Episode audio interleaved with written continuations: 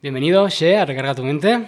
¿Qué tal? ¿Cómo estás? Muy bien, bien, con ganas de, de contarte y de nada, de hablar aquí un poquito. De charlar un poquito, ¿no? es. Estamos en Alicante, que me he acercado aquí para grabar contigo y un par de artistas que también descubriréis eh, dentro de poquito. Y, y tenía muchas ganas, además hace mucho tiempo que no nos vemos. Grabamos, antes lo hemos estado hablando, grabamos hace pues, que- la tira de años. 10 Eh, años, 12, no lo sé, por Madre ahí. mía, es media vida eso ya. Sí, sí, sí. Y, y, joder, te he estado siguiendo en redes, te he estado viendo, pero en persona nada de nada. Así que nada, me gustaría empezar eh, por algo que ya has contado mil veces, pero para la gente que no te conozca, eh, ¿cómo es tu inicio en la música? ¿Cómo te sientes atraído por, por este género? ¿Y cómo te lanzas a todo esto? Em, bueno, empecé muy joven, eh, con 15, 16 años. eh, lo cuento, bueno, luego hablaremos de eso, imagino, sobre el libro, lo cuento en el libro. Sí. Eh, digo esto porque nunca, nunca lo he contado en, en ninguna entrevista ni, ni así de manera pública. Eh, pero en el libro lo cuento de manera muy concreta. Fue a raíz de, digamos, una mala experiencia que tuve. Y, eh, eso me hizo como entrar un poco en crisis, ¿no? Eh, también por la edad que tenía, era muy joven, me pasaron cosas que, que no sabía cómo, cómo gestionar. Y a raíz de ahí, pues empecé mm, a escribir, a escribir todo lo que me pasaba, pues mm, todo lo que no entendía, ¿no? Son un montón de sensaciones nuevas, un montón de cosas que para mí eran o sea, muy, muy fuertes. Y luego, pues, eh, dio también la casualidad de que mm, yo estaba haciendo bachiller en ese momento y compañeros que tenía en clase, pues, eh, ya rapeaban y tenían canciones, etcétera. Entonces, bueno, eh, me mezclé un poquito con, con ellos y, y de- no sé, de manera natural. Al final, un día en casa me dio por ahí, por, por descargarme un instrumental y, y probar esas letras que tenía sobre un ritmo y demás, y me gustó. Y poco a poco, o sea, sin ninguna, sin ninguna pretensión ni ninguna idea de realmente decir. O sea, yo ningún- no tuve ese momento de decir yo quiero ser MC o quiero ser rapero o quiero ser cantante. Empecé a hacerlo de manera natural y, y fue pasando el tiempo y, y realmente pues todo ha ido creciendo de manera pues eso, súper súper natural, súper espontánea. Y, y bueno, pues hasta el día de hoy, 15, 16, 17 años después, eh, aquí, aquí estamos viviendo de... Viviendo de esto, ¿no? de- ¿Qué le iba a decir? Sí, sí, sí, de, a raíz de, de- de aquello, sí, sí. Claro, es, es lo curioso, ¿no? Empiezas por hobby y te vas, bueno, eh, vas mejorando, mejorando hasta que al final eh, la gente empieza a aceptarte, les empieza a gustar lo que haces, Sí, eh, a ver, realmente yo nunca lo he visto como un hobby. ¿no? No, no, no. No porque yo no lo hacía porque dijese, hostia, esto me gusta o, o está guay eh, o disfruto haciéndolo. Mm, Empecé porque, o sea, yo necesitaba escribir. la necesidad necesitaba escribir, de, sí, sí, de sí. explicar lo que sentías. Y mm, sí, porque lo que te digo, como fue a raíz de, de una etapa muy, muy mala para mí, de una experiencia muy mala, o sea, era lo que a mí me ayudaba, ¿sabes? Encontré ahí un alivio y, y empecé a hacerlo por eso y a día de hoy sigo haciéndolo por eso también. Ajá. Eh, lo- la única diferencia es que, pues, eh, al final lo hago de manera más profesional, por así decirlo. Pero lo que me empuja es lo mismo. El, el querer desahogarme, el querer sacar eso fuera. Siempre he sido muy, muy introvertido desde pequeño y demás. Siempre me ha costado muchísimo explicarme. Entonces ahí encontré también una manera de expresarme, de contar las cosas eh, exactamente como quiero. Y al final el rap eh, mm, siempre, o sea, al final yo soy muy versátil, ¿no? Porque yo igual eh, en, en tono, canto, rapeo, no soy, digamos, un rapero eh, de los de la vieja escuela, ¿no? Que a día de hoy todo eso está un poco, ya un poco ya difuminado. Sí, va quedando atrás. Sí, pero. Pero lo he hecho siempre por eso, porque me encontraba bien, o sea, me, me hacía sentir bien. Eso, el, el- el desahogarme, el escribir. Y, y a día de hoy sigo con eso. Y no sé, no sé dónde. Quiero decir, no tengo ningún objetivo realmente con eso, con, con decir. Eh, quiero llegar a tal sitio o conseguir X cosas. Mm, no. O sea, yo sigo haciéndolo de, de la manera que, que me siento cómodo, cuento lo que, lo que necesito contar. Y, y eso, por suerte, pues me, me da. Hay un feedback muy grande detrás que me permite eh, vivir a día de hoy, desde hace ya unos años, de, de mi paranoia, por así decirlo. Y bueno, yo creo que eso para mí, no sé, está está está súper bien. Es un lujo, la Hmm. verdad. Está muy bien. ¿Y cómo llevas, siendo una persona introvertida, que te cuesta, pues igual, pues expresarte tanto y tal, eh, una vida tan pública, digamos, te, ¿cómo lo has llevado? O sea, ¿ha habido momentos que te has visto en situaciones que dices, "Mm, han sido difíciles para mí, por dentro, aunque sea? No, no porque. O sea, yo por un lado, o sea, he sido introvertido sobre todo cuando era más joven, pero eh, también como he. O sea, yo no he trabajado nunca de, otra cosa que no fuera o la música o los espectáculos. O sea, yo desde pequeño. Mi familia estaba siempre muy vinculada al, tema de, los espectáculos de. eh, no sé mm, cómo explicarte, porque no sé si a lo mejor ahí en Barcelona eh, existen los moros y cristianos. Eh, ¿Sabes que, lo que bueno, se hacen algunas eh, como eh, exhibiciones que van por la calle, ¿no? En momentos muy concretos. Eso es, pues eh, aquí en la, en la comunidad valenciana es como súper súper típico, ¿no? Y, y están las fiestas de moros y cristianos en todos los pueblos y demás. Entonces, eh, desde bien pequeñito he estado con eso, ¿no? Pues haciendo lucha escénica, peleas, eh, todo pues eh, enfocado a eso. Luego estuve trabajando siete años en Terramítica como especialista, también todo dentro de lo mismo.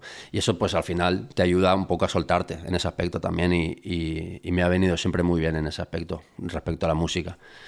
Entonces, eh, digamos que no me siento incómodo cuando estoy delante de, cuando tengo que dar un concierto, cuando tengo que dar una entrevista, o cuando tengo que, no sé, no, no me siento incómodo porque desde bien pequeño ya he estado siempre eh, de cara al público, como ¿no? expuesto por- Exacto, sentido, expuesto, ¿no? Claro. ya sea musicalmente o en los espectáculos, me mezcla mucho con eso y, y la calle sobre todo, que es donde he trabajado mucho, hemos hecho muchos desfiles, boatos, embajadas, eh, no sé, re- representaciones teatrales, eh, teatros, en, muchos sitios eso te da, te da soltura y, y a día de hoy me ha o sea, me ayuda también, me ayuda mucho de cara a los shows y demás. Sí, también es verdad que obviamente los primeros conciertos, eh, unos, pues yo me ponía muy nervioso, obviamente, porque eh, era un ámbito nuevo. Claro. No tiene nada que ver el hacer una embajada, ¿sabes? Eh, una, una- lucha escénica en una plaza que, que dar un concierto. Que eres tú ahí realmente ¿no?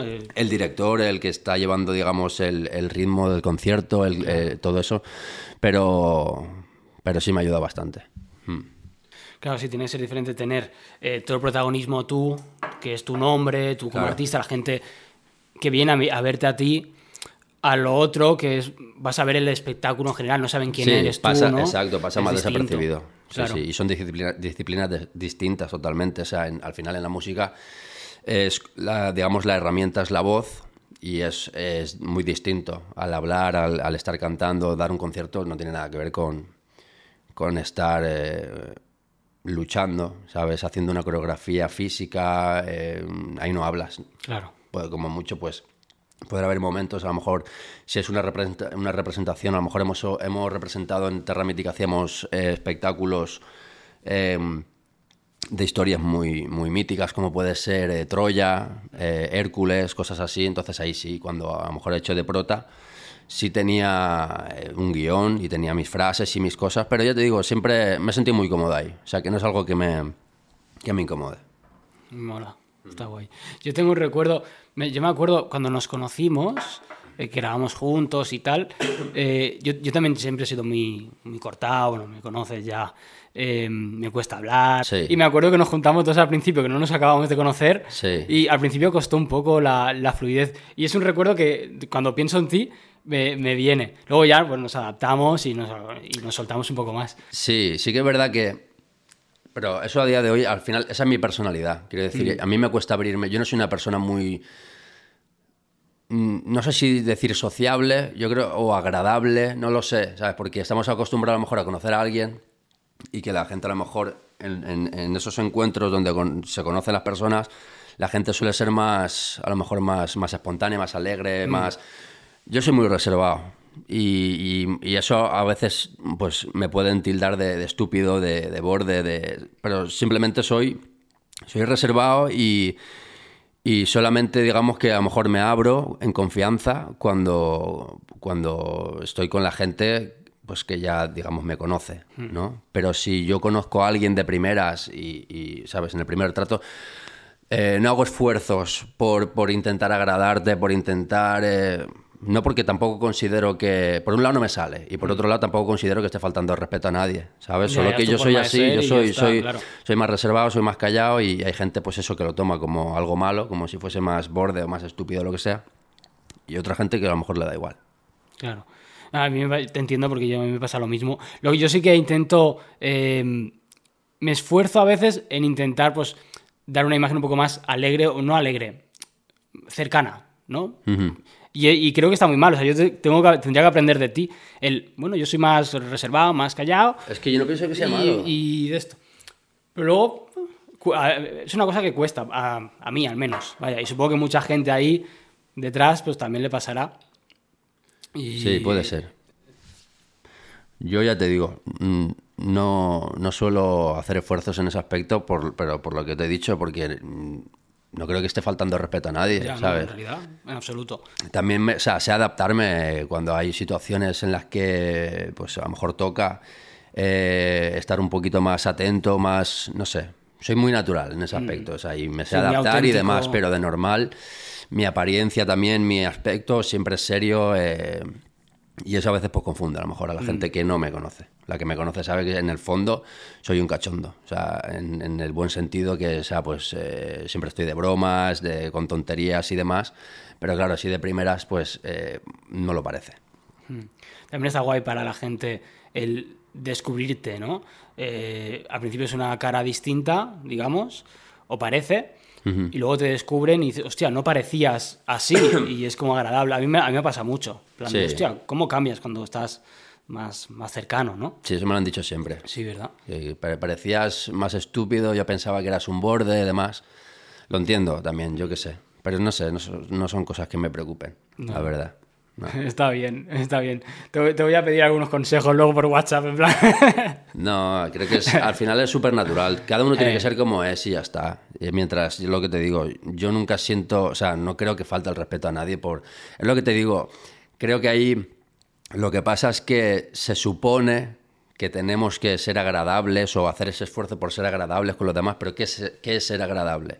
¿Sabes? O qué, o sea, o por qué hay que, ¿sabes? Todas esas cosas a mí me dan mucha pereza. Entonces, yo creo que cada uno tiene que ser como es. Hay gente que es agradable de por sí, gente que va todo el día con una sonrisa en la cara, que es súper espontánea, que habla mucho, que es, eh, te hace sentir a lo mejor más, yo a lo mejor incómodo más que otra cosa, por, eh, digamos, por mi personalidad pero incluso, o sea, aunque te incomoda a lo mejor, porque yo puedo estar a lo mejor, eh, yo no te conozco de nada a lo mejor, y estoy contigo en un sitio y podemos estar tres horas y a lo mejor no te digo ni mu, ¿sabes? No, no hablo contigo porque siento que a lo mejor no tengo nada que decirte. A lo mejor otra persona solamente por romper ese, ese hielo y, y que esa situación no sea tan incómoda, eh, abren conversación y se pone a hablar de lo que sea con tal de no sentirse incómodos. A mí, yo esas cosas, pues no.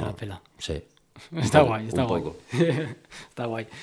Y mira, el otro día estuve para, para preparar este, este podcast viendo otras entrevistas ¿no? por internet. Sí. Y una mención que llevas pues, un colgantito, de, así como, no sé si era una virgen o así. Sí. Veo que tienes un colgantito también de una cruz. Sí. Y, y hay una canción que me gusta mucho que es Donde estás. Ajá. Que a mí me gustó mucho. De hecho, te escribí en aquel entonces, hace mucho. en plan de, tío, esta canción me ha gustado mucho y la sigo escuchando de vez en cuando. Sí. Y hace muchas referencias a Dios. Eres- ¿Qué, ¿Qué opinas sobre esto? ¿Crees? ¿No crees? No creo. ¿No? No creo. Eh, sobre lo de las, los colgantes y eso, eh, es una, tiene una explicación muy simple. La, la de la Virgen que llevaba antes, me la, perdón, me la regaló una, una fan de, de México, en Puebla. Mm, De hecho, yo no la quise aceptar porque me comentó que era, era como el- un objeto que tenía ella muy personal de su abuela, que había fallecido, etcétera. Entonces yo dije, yo no puedo aceptar esto. O sea, ¿cómo me Ya, das es algo una así? responsabilidad, casi. Pero ella hacía mucho hincapié y por favor me gustaría que lo tuvieses tú y demás. Entonces, pues también en deferencia a ese detalle, o sea, yo me lo puse y lo llevé durante mucho tiempo. Qué bonito, tío. Y luego mi chica me regaló esta, esta cruz y me la puse. Realmente, o sea, a mí no me representa nada. eh, ella me regaló esto, pues yo me lo puse porque me lo regaló ella, ¿sabes? Y, y por cariño a ella, igual que las, las demás que llevo, también esta me la regaló mi madre, No. que también fue también un detalle entre mi madre y, y mi abuela también que falleció, como un poquito, bueno, una historia un poco más larga. Pero al final es eso. em, no, sé, sé que son símbolos que, que tienen que ver con a lo mejor con la religión o con el catolicismo, lo que sea, pero yo no, no creo. Tengo, sí, sí que he tenido obviamente esa pelea y a lo mejor a veces tengo mis, mis, yo qué sé, mis preguntas, más que mis dudas, mis preguntas, pero no. O sea, si yo soy honesto conmigo mismo, no creo. No creo porque si yo analizo lo que nos cuentan sobre lo que supuestamente hay allá arriba o allá abajo o, o- o esa persona, ente, lo que cojones sea, pues no... Y luego miras, o sea, luego miras la realidad, o sea, hay muchas cosas que no me cuadran, eh, entonces yo al final pues utilizo el sentido común y habrá gente, o sea, con todo el respeto a la gente que, que- tenga fe en, en- en- en esa historia que nos han contado, pero yo, yo no creo, sinceramente no creo. Yo comparto mucho opinión. Yo llevo en la cartera una estampita que me regaló Guille eh, Grillex, es un artista de rap que cristiano, hace canciones de tengo mucha amistad y me la regaló en plan, te va a proteger, llévala y la llevo en la cartera por lo que significa para él y lo que significa para mí el hecho de que me la haya regalado, Claro, ¿no? exacto. Es pues simbolismo, no porque crea en, en lo que representa la estampa, ¿no? Eso es. Pero no sé, vi, vi el colgante, me llamó la atención y digo, voy a, voy a preguntarle. Sí. Y justo en esa canción hace varias referencias y, y digo, Sí, esa canción es de Tiempo Volumen 1, si no recuerdo mal. Eh, habla pues un poco de eso que te digo, de esa pelea, ¿no? De esa pelea, pues que yo creo que todo el mundo tenemos en algún momento. sí, O sea, en el, en el creer o no creer, porque eh, yo lo que sí creo es que eh, la fe, o sea, para mí tiene un poder brutal, pero brutal. Pero al final, ¿qué, o sea, ¿qué es la fe? La fe es creer de manera vehemente, ¿sabes? En algo o alguien, ¿sabes? Entonces, realmente los, los agnósticos o los ateos con los creyentes tenemos eso en común. Luego lo que cambia es en el qué cree cada uno. ah, Porque yo siempre, por ejemplo, cuando me preguntan esto, yo digo, o sea, ¿crees en Dios? Y digo, o sea, yo soy Dios. ¿Sabes? Y tú eres Dios y, y- y, o sea, y todo el mundo puede ser Dios. Entonces yo creo en eso, creo en, en el poder de la fe. O sea, creo que creyendo realmente y, y estar, mm, o sea, estando realmente convencido de algo, tú puedes cambiar muchas cosas pero no creo que haya un ser superior eh, a modo de superhéroe que tenga el control de todo, que dé explicación a todo lo que hay aquí, porque no. O sea, en, en ese aspecto creo más en la teoría de la evolución, porque es algo que puedes comprobar que para mí tiene muchísimo más sentido. De la misma manera que o sea, la- tú ves la naturaleza y para mí pff, tiene una explicación mucho más contundente que el hecho de que en siete días se hizo toda esta parafernalia y que un señor se murió y luego resucitó y luego, yo qué sé, ¿sabes? Y no sé. Es, es mi punto de vista. Ya te digo, Sí, con todo sí, el no, respeto a la gente que nos esté viendo y que, y, que, y que crean esa historia, yo tengo mi punto, o sea, mi opinión al final y, y luego cada uno tendrá la suya. Pero lo que te digo, cuando tú miras eh, un árbol que de una semilla sale un tallo y de ese tallo un, un tronco y de, y de ese tronco echa flores, y, pues si tú miras al ser humano, se parece muchísimo más, ¿sabes? Que de una semilla, ¿sabes? Se engendra un embrión y de ahí, o sea, nace un, un bebé y luego crece y ese bebé puede eh, o sea, engendrar otros. O sea, es, es- es al final igual, mira a los animales, mira a donde mires, ¿sabes? Todo al final, pues eso, eh, nace, crece, se reproduce y muere. Y para mí tiene mucho más sentido eso que creer en, en algo superior como si fuese por arte de magia. claro. Y volviendo un poco a, a lo que ya hemos mencionado justamente, y lo tenía ya que apuntado, de Tierra Mítica, Terra Mítica. Sí. pues yo, te, yo te conocí y trabajabas allí. Sí, Ahora te dedicas a la música, como has dicho. ¿Cómo ha sido ese paso? O sea, ¿en qué momento tú dices, vale, voy a dejar el trabajo en Terra Mítica porque mm, puedo tirar de la música o puedo vivir de esto? ¿Cómo es? Porque tiene que ser. Yo creo que es un punto que da miedo, ¿no? Decir, hostia, voy a dejar algo que fijo, que llevo muchos años, a la música que nunca sabes por Ya. dónde te va a tirar. Ya. A ver, nunca, yo nunca he sido muy, muy, muy fan de, de esa, de ese pensamiento de, de agarrarme, ¿sabes? Con todas mis fuerzas a, a lo seguro. Porque yo, yo soy bastante inestable en muchos aspectos. Entonces, em, fue también, digamos, algo muy natural. Yo estaba trabajando allí, llevaba siete años y obviamente iba compaginando desde siempre, antes de Terra Mística, obviamente, eh, iba compaginando la música con cualquier cosa que hiciera. Luego, ¿qué pasa? Que eh, todo cambió, digamos, hubo un punto de inflexión eh, bastante grande con Tiempo Volumen 1.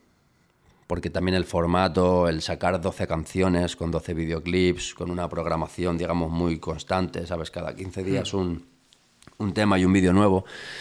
Todo eso, eh, pues se notó en las cifras. Obviamente, si no hubiese una, una, repercusión y un feedback detrás, hubiese dado igual el proyecto. Claro. Pero digamos que coincidió en un momento exacto, con un proyecto muy concreto, con, ¿sabes? Eh, con que también a lo mejor eh, las redes, las plataformas y demás comenzaban ya a crecer mm, o sea, bastante. Y, y o sea, el primer disco, el de Tiempo eh, Volumen 1, estuve compaginándolo muchísimo. O sea, eh, yo escribía en los camerinos. En el camerino, antes de salir a un, a un pase, escribía. iba, iba, o sea, terminamos de trabajar después de 10 horas de un día de trabajo, nos íbamos a, con mi hermano a grabar los videoclips a, donde sea, ¿sabes? Era todo un poco así locura, pero muy contentos con el resultado. Y, bueno, llegó un punto en el que ya para el volumen 2 eh, yo ya tuve que, digamos, un poco elegir. Dije, bueno, porque ya era demasiado volumen de trabajo, ¿sabes? Tanto musicalmente como en, el de especialista. Entonces dije, eh, pues la música. Porque al final las dos cosas yo considero que son mías, o sea, he crecido con las dos pero, pero sí es verdad que, que la música me tira más, ¿sabes? Y, y al final aposté por eso y, bueno, los números y todo siguió creciendo y eso me permitió, pues a día de hoy seguir. Y en ese, en ese momento, ¿tú ya ganabas como para vivir, más o menos, como mínimo cubrir gastos? ¿O fue un poco al vacío? Sí, ¿no? Estabas ya un poco cubierto. Sí, estaba ganando, estaba ganando bien. Para lo que se considera bien. Eh, en, en, comparación a los sueldos normales, a lo mejor que podemos saber por ahí. Sí. Está guay. Siempre lo he pensado, ¿no? Me crea mucha eh, intriga las personas que dejan su curro por su arte, digamos, ese, ese, proceso, cuál, hostia, voy a dar el paso, un paso súper importante, yo creo. Sí. Y pregunto mucho porque es... Claro, yo, a ver, no hubo demasiado riesgo en, eh, a corto plazo, digamos, porque eh, yo las puertas de Terra Mítica las tenía abiertas aunque yo dejase el trabajo. bien. Aunque, sí, claro, yo creo que trabajé bien allí y entonces eh, esa puerta estaba abierta, ¿sabes? Si, si, la música a lo mejor salía mal, yo tenía opción en principio a lo mejor de, de, volver. Pero no me preocupaba eso. Eh, ya cuando decidí dejarlo, pues obviamente ya la música estaba dejando pues, una cantidad que, que, que me permitía pues, no tener que pensar en eso y poder centrarme únicamente en el, en el trabajo y en, en, lo que quería hacer. Que eso da unas alas increíbles, ¿no? Para poder crear, tener mucho sí, más te da tiempo. el dinero, yo siempre he dicho, el dinero, más que la, más que la felicidad, te da libertad. Uh -huh. Te da libertad para decidir, para hacer, claro. para, ¿sabes? Al final es la, tener libertad económica implica eso, que tú puedas eh, tener la tranquilidad, ¿sabes? Por un lado, de que tus gastos y tus facturas se van a pagar y por otro lado, que puedas hacer proyectos que quieres, o sea, esa libertad que te da el dinero es el, con la que yo me quedo, no, no, no eh, con el concepto de felicidad como tal. De tener dinero implica tener fe, eh, felicidad, creo que no. Yo eh, tengo un amigo que, que, ahora, bueno, en los últimos años ha ganado cantidades industriales de dinero. Sí. Eh, y yo le pregunté hace poco, me reuní con él, digo, ¿qué diferencia hay realmente de, de, ser una persona normal, un sueldo normal, un dinero normal, a ser millonario? Como... Y me dijo, opciones. El dinero solo son opciones. Sí, concuerdo. Y, y lo ¿verdad? pensé y pensé, hostia, pues es que tiene toda la razón, tío. Mm. Son opciones. Sí, no, yo es que pienso igual. Tiene, o sea, el dinero, dicen que el dinero cambia a la gente. Yo yo discrepo. Yo creo que al final depende más de quién seas tú. Porque eh, yo, por ejemplo, eh, puedo decir que hago prácticamente y tengo prácticamente la misma vida que cuando trabajaba en Terramítica. En Terramítica ganaba 1.500 euros y a día de hoy ya tengo la misma vida. Eh, quiero decir, podría eh, tener un cochazo, ¿sabes? Comprarme un Mercedes eh, de locos, vivir en un, en un chalet espectacular. vestir de marca y comprarme muchos caprichos, etcétera, pero como a mí no es algo que eso me, me, haga feliz, pues eso digo que al final depende de uno. Claro. Sí que es verdad que invierto bastante eh, y en eso no miro, en, mi trabajo, en mi pasión. Eh, yo, por ejemplo, como te comentaba antes, tengo el estudio en casa, entonces eh, este año me he cambiado de casa y tengo un estudio un poquito más grande, he invertido en eso, ¿sabes? En mi trabajo al final. En eso no tengo eh, problema en gastar dinero porque es, es, mi pasión, es lo que me gusta y al final es, es, es una inversión, ¿sabes? No, es, no es un gasto. Si tú te compras un reloj, el reloj no te va a dar más que la hora, hmm. ¿sabes? Pero si tú tienes eh, un proyecto, inviertes en tu proyecto y demás, eso luego te puede repercutir al mismo tiempo y no sé. Eh, no, soy, no soy derrochador, creo que no soy una persona que, que malgaste el dinero, que lo derroche en tonterías. No tengo vicios eh, raros, ni, ni, ni, me gusta apostar, ni hago apuestas, ni juego, ni, ni... Tengo una vida muy, muy sencilla. Sencilla y eh, sana, ¿no? Y sana, sí. Lo único que me puedo a lo mejor gastar dinero y que tampoco miro, pues si me apetece irme a comer a un restaurante, pues voy y si me gasto lo que me tenga que gastar, pues, ¿sabes? Digamos que esos serían mis caprichos. o si me quiero comprar algo de ropa o lo que sea, tal, tampoco miro pero no soy una persona que, no, yo, yo tengo que vestir eh, como muchos chavales de ahora, de Lacoste o de no sé qué, o de Gucci o de no sé qué. A mí, yo gastarme 800 euros en un bolsito, una riñonera, a mí, a mí me duele eso, porque es que, mm, para mí, ¿eh? entiendo que haya gente que a lo mejor es fanática de la moda y que le gusta tener esa, sabes, que lo respeto, lo respeto todo, pero, pero en mi caso a mí me da igual. no, no soy partidario de eso. ¿Y cómo es un día de She ahora que tienes esa libertad? Que no tienes que ir 8 o 10 horas a un trabajo. ¿Cómo te gestionas? Porque... Que no tengo que ir, ¿quién dice eso? No, sé, cuéntamelo, cuéntamelo. Yo, ya te digo, otra cosa no, pero trabajar, eh, creo que soy un, tipo bastante trabajador. Yo me levanto, eh, un día normal puede ser, pues, ah, por ejemplo, en este momento que he empezado también a, digamos, a, cambiar hábitos, etcétera. O sea, estoy, llevo unas semanas con, haciendo una dieta estricta. Em, se ha vuelto a, retomar un poco el ejercicio también, a, entrenar y demás. Em, em, pero al margen de eso, yo me levanto, desayuno, me meto al estudio y hasta que salga de noche. O sea, pasas gran parte de tu día intentando crear, Todo el día. ¿no? Todo, el día. No intentando crear, porque no, no, o sea, yo no escribo, sí que es verdad que no sé si eso es una virtud, un defecto, pero no escribo como por trabajo. ¿Sabes? Quiero decir, yo no me levanto y digo, no, me voy a sentar a escribir porque soy cantante y tengo que hacer canciones. Yo escribo cuando me lo pide el cuerpo. ¿Sabes? Cuando, lo, cuando lo necesito. ¿Sabes? Y eso a lo mejor también hace que, que a lo mejor saquen menos contenido, a lo mejor que otra gente, que sí tiene esa dinámica o esa disciplina de sentarse a escribir por, por trabajo. Pero es que cuando yo he hecho eso, eh, lo que sale siento que no es natural ah. y que no me convence. Entonces, yo solo escribo cuando siento que, que, me apetece y que, ¿sabes? Y cuando me viene la inspiración o cuando me siento... Cuando lo necesito, ¿sabes? Lo que pasa es que en el estudio hago muchas cosas. Eh, también, aparte de escribir, pues también produzco. Eh, últimamente estoy eh, em, metiendo mucho eh, la mano en el tema de la producción musical, estoy, mm, digamos, trabajando mucho temas de instrumentales, etcétera. también, pues, obviamente, em, luego a nivel, o sea, no tengo, como no tengo representante, ni estoy con multis, ni nada, soy totalmente independiente. todo tú. Hay un volumen de trabajo grande detrás para una única persona. Entonces yo hago también los flyers de absolutamente todo, de mis giras, de, las portadas de mis discos, del libro, por ejemplo. Luego me ayudo a lo mejor con, de luego ciertas cositas en, en, en, alguna gente, pero de manera concreta. Pero contesto mails, eh, si por ejemplo las giras de España las monto yo, yo llamo a la sala, yo, entonces todo eso me lleva mucho tiempo, no solamente escribir.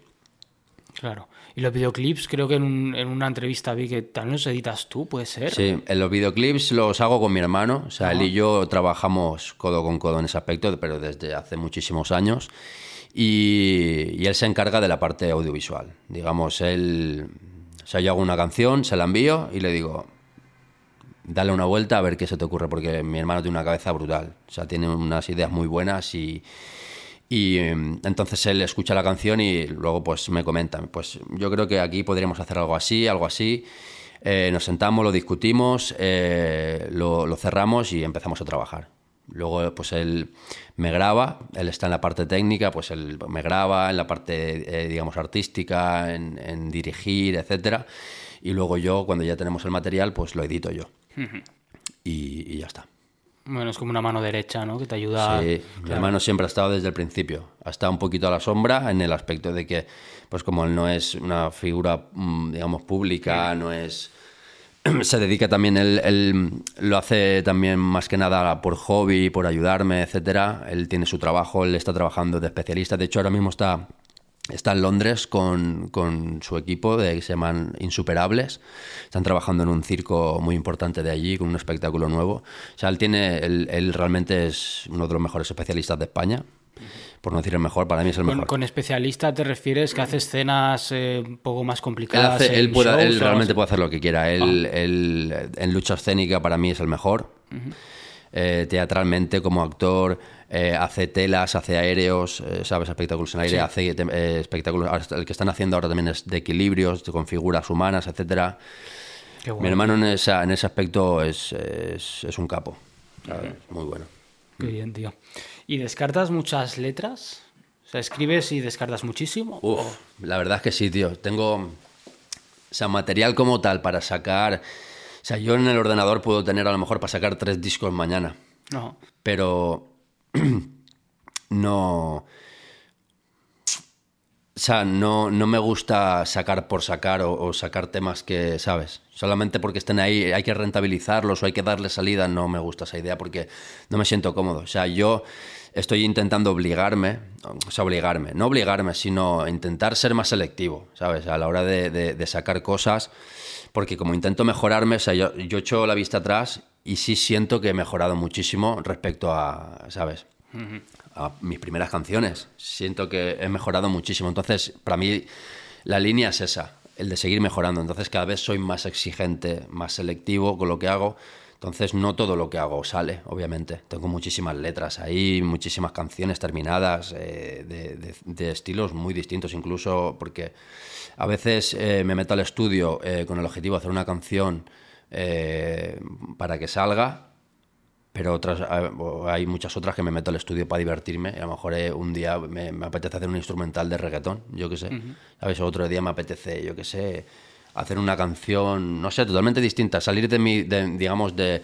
No de mi zona de confort, porque yo me siento cómodo en cualquier cosa que hago pero sí de, mi, de como de lo, de lo que... De habitual. De lo que... O sea, a mí lo que me gusta es el rap, ¿vale? Ah. Y, a mí o sea, el, género que más me gusta, en el que más cómodo me siento, el que más me representa sobre todo es el rap. Lo que pasa es que yo desde siempre... Eh, eh, lo he llevado muy a mi terreno y, y, al final yo creo que eh, he creado un poquito mi sonido, ¿sabes? Y mi sonido es mezclar el rap con también con estribillos, a lo mejor que son más entonados o más melódicos, o, mis canciones tienen más musicalidad, a lo mejor que de las canciones de, los típicos raperos que a lo mejor pues rapean y ya está. Yo, mis canciones creo que son... Mm, tienen más musicalidad, por, por decirlo de alguna desde, manera. Desde siempre. desde siempre. Desde que te recuerdo, desde siempre. siempre has entonado, de, has hecho De hecho, a mí se me, ha, se me ha criticado mucho precisamente por eso. Porque, o sea, tú imagínate, hace 15, 20 años, ¿sabes? Eh, sí estaban todavía los raperos puretas de que no hay que rapear y no sé qué, y, solamente cantan las tías, que las tías son los que hacen los estribillos entonados porque es el RB de no sé qué. Gilipolleces, ¿sabes? Porque ahora, ahora todos esos, todos esos, todos, no te digo uno, no, todos están jugando precisamente a todo lo contrario. Y ya no, ¿sabes qué pasa? Ya no hay raperos puretas, ya no hay, porque ahora lo que mola es cantar y entonar y no sé qué y tal, y encima, y ahora ya se ha, se ha, difuminado todo, ya los márgenes no existen, ya no hay, ¿sabes? Ahora ya vale todo, ¿sabes? Artistas que toda la vida han ido de pa, pa, pa, pa no, y, y, de calle, y de duros, y de reales, y de hostias, ahora, ahora todos quieren sonar bien. Y para sonar bien, ¿qué hay que hacer? Hay que entonar, hay, hay que meterle más musicalidad al tema para que llegue más, para que trascienda, esto, lo otro.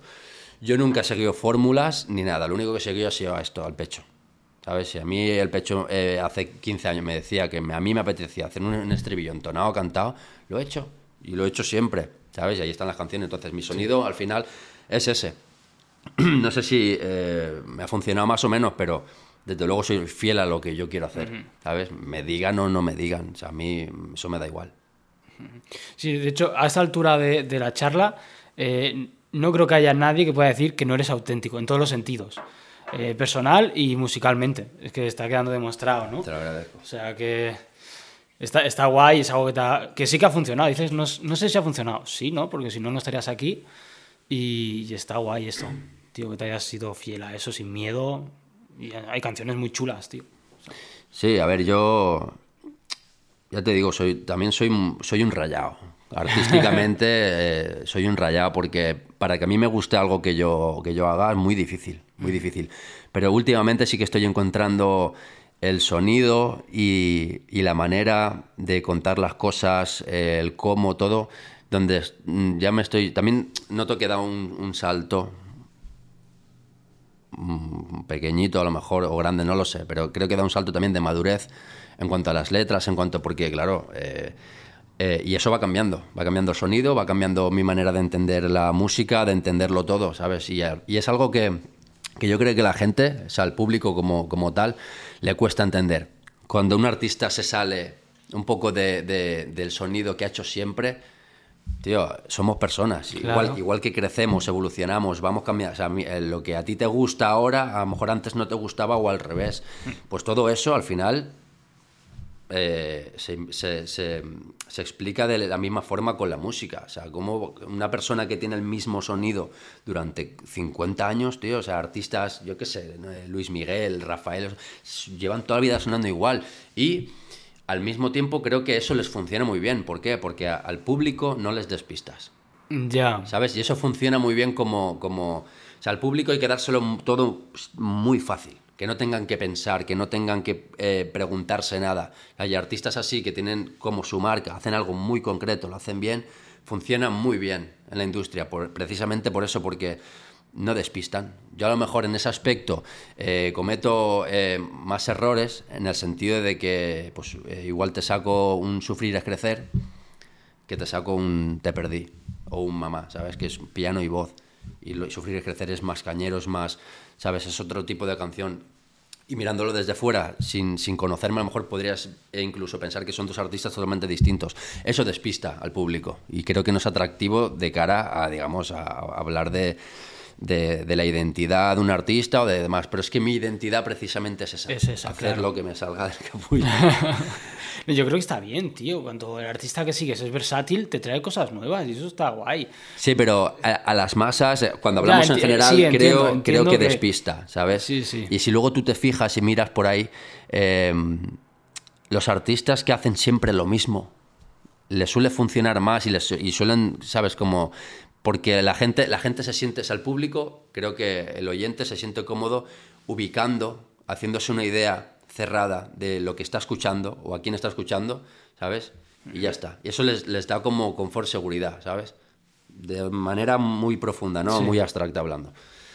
Entonces, cuando un artista de repente un día te saca un tema de tal, otro día un tema muy distinto, etcétera, creo que eso no sé por qué genera como un rechazo, porque es, pues, psicológicamente no lo acabas de ubicar. ¿Este qué es lo que hace exactamente? Este tío hace rap, hace pop, hace... Eh, ¿Esa qué es? ¿Qué hace? ¿Sabes? Entonces eso creo que despista. Pero en mi caso mi naturaleza es esa, ¿sabes? Y, yo no puedo... Eh, ¿sabes? Yo, por ejemplo, sé, sé, a qué tecla le tengo que dar para, digamos, eh, hacer más números, eh, porque sé, exactamente cuáles son los temas míos que, funcionan, lo sé. Pero no abuso de eso, sin embargo. ¿Por qué? Porque yo tampoco me siento cómodo, no me sentiría cómodo haciendo un disco de, de 12, 14 canciones hablando de lo mismo, en el mismo mood, en el, ¿sabes? Sí. Entonces yo, o sea, yo hay canciones que hago y que luego saco sabiendo perfectamente que no van a trascender. Pero las hago porque a mí me apetece y porque es lo que necesito, es lo que me gusta, ¿sabes? Entonces, yo qué sé, ya cada uno, al final cada artista tiene su manera de enfocarlo, de entenderlo y, y, pues, la mía es esta. Claro, claro, cada uno tiene su personalidad y su evolución, como hemos dicho, o sea que está, está totalmente bien.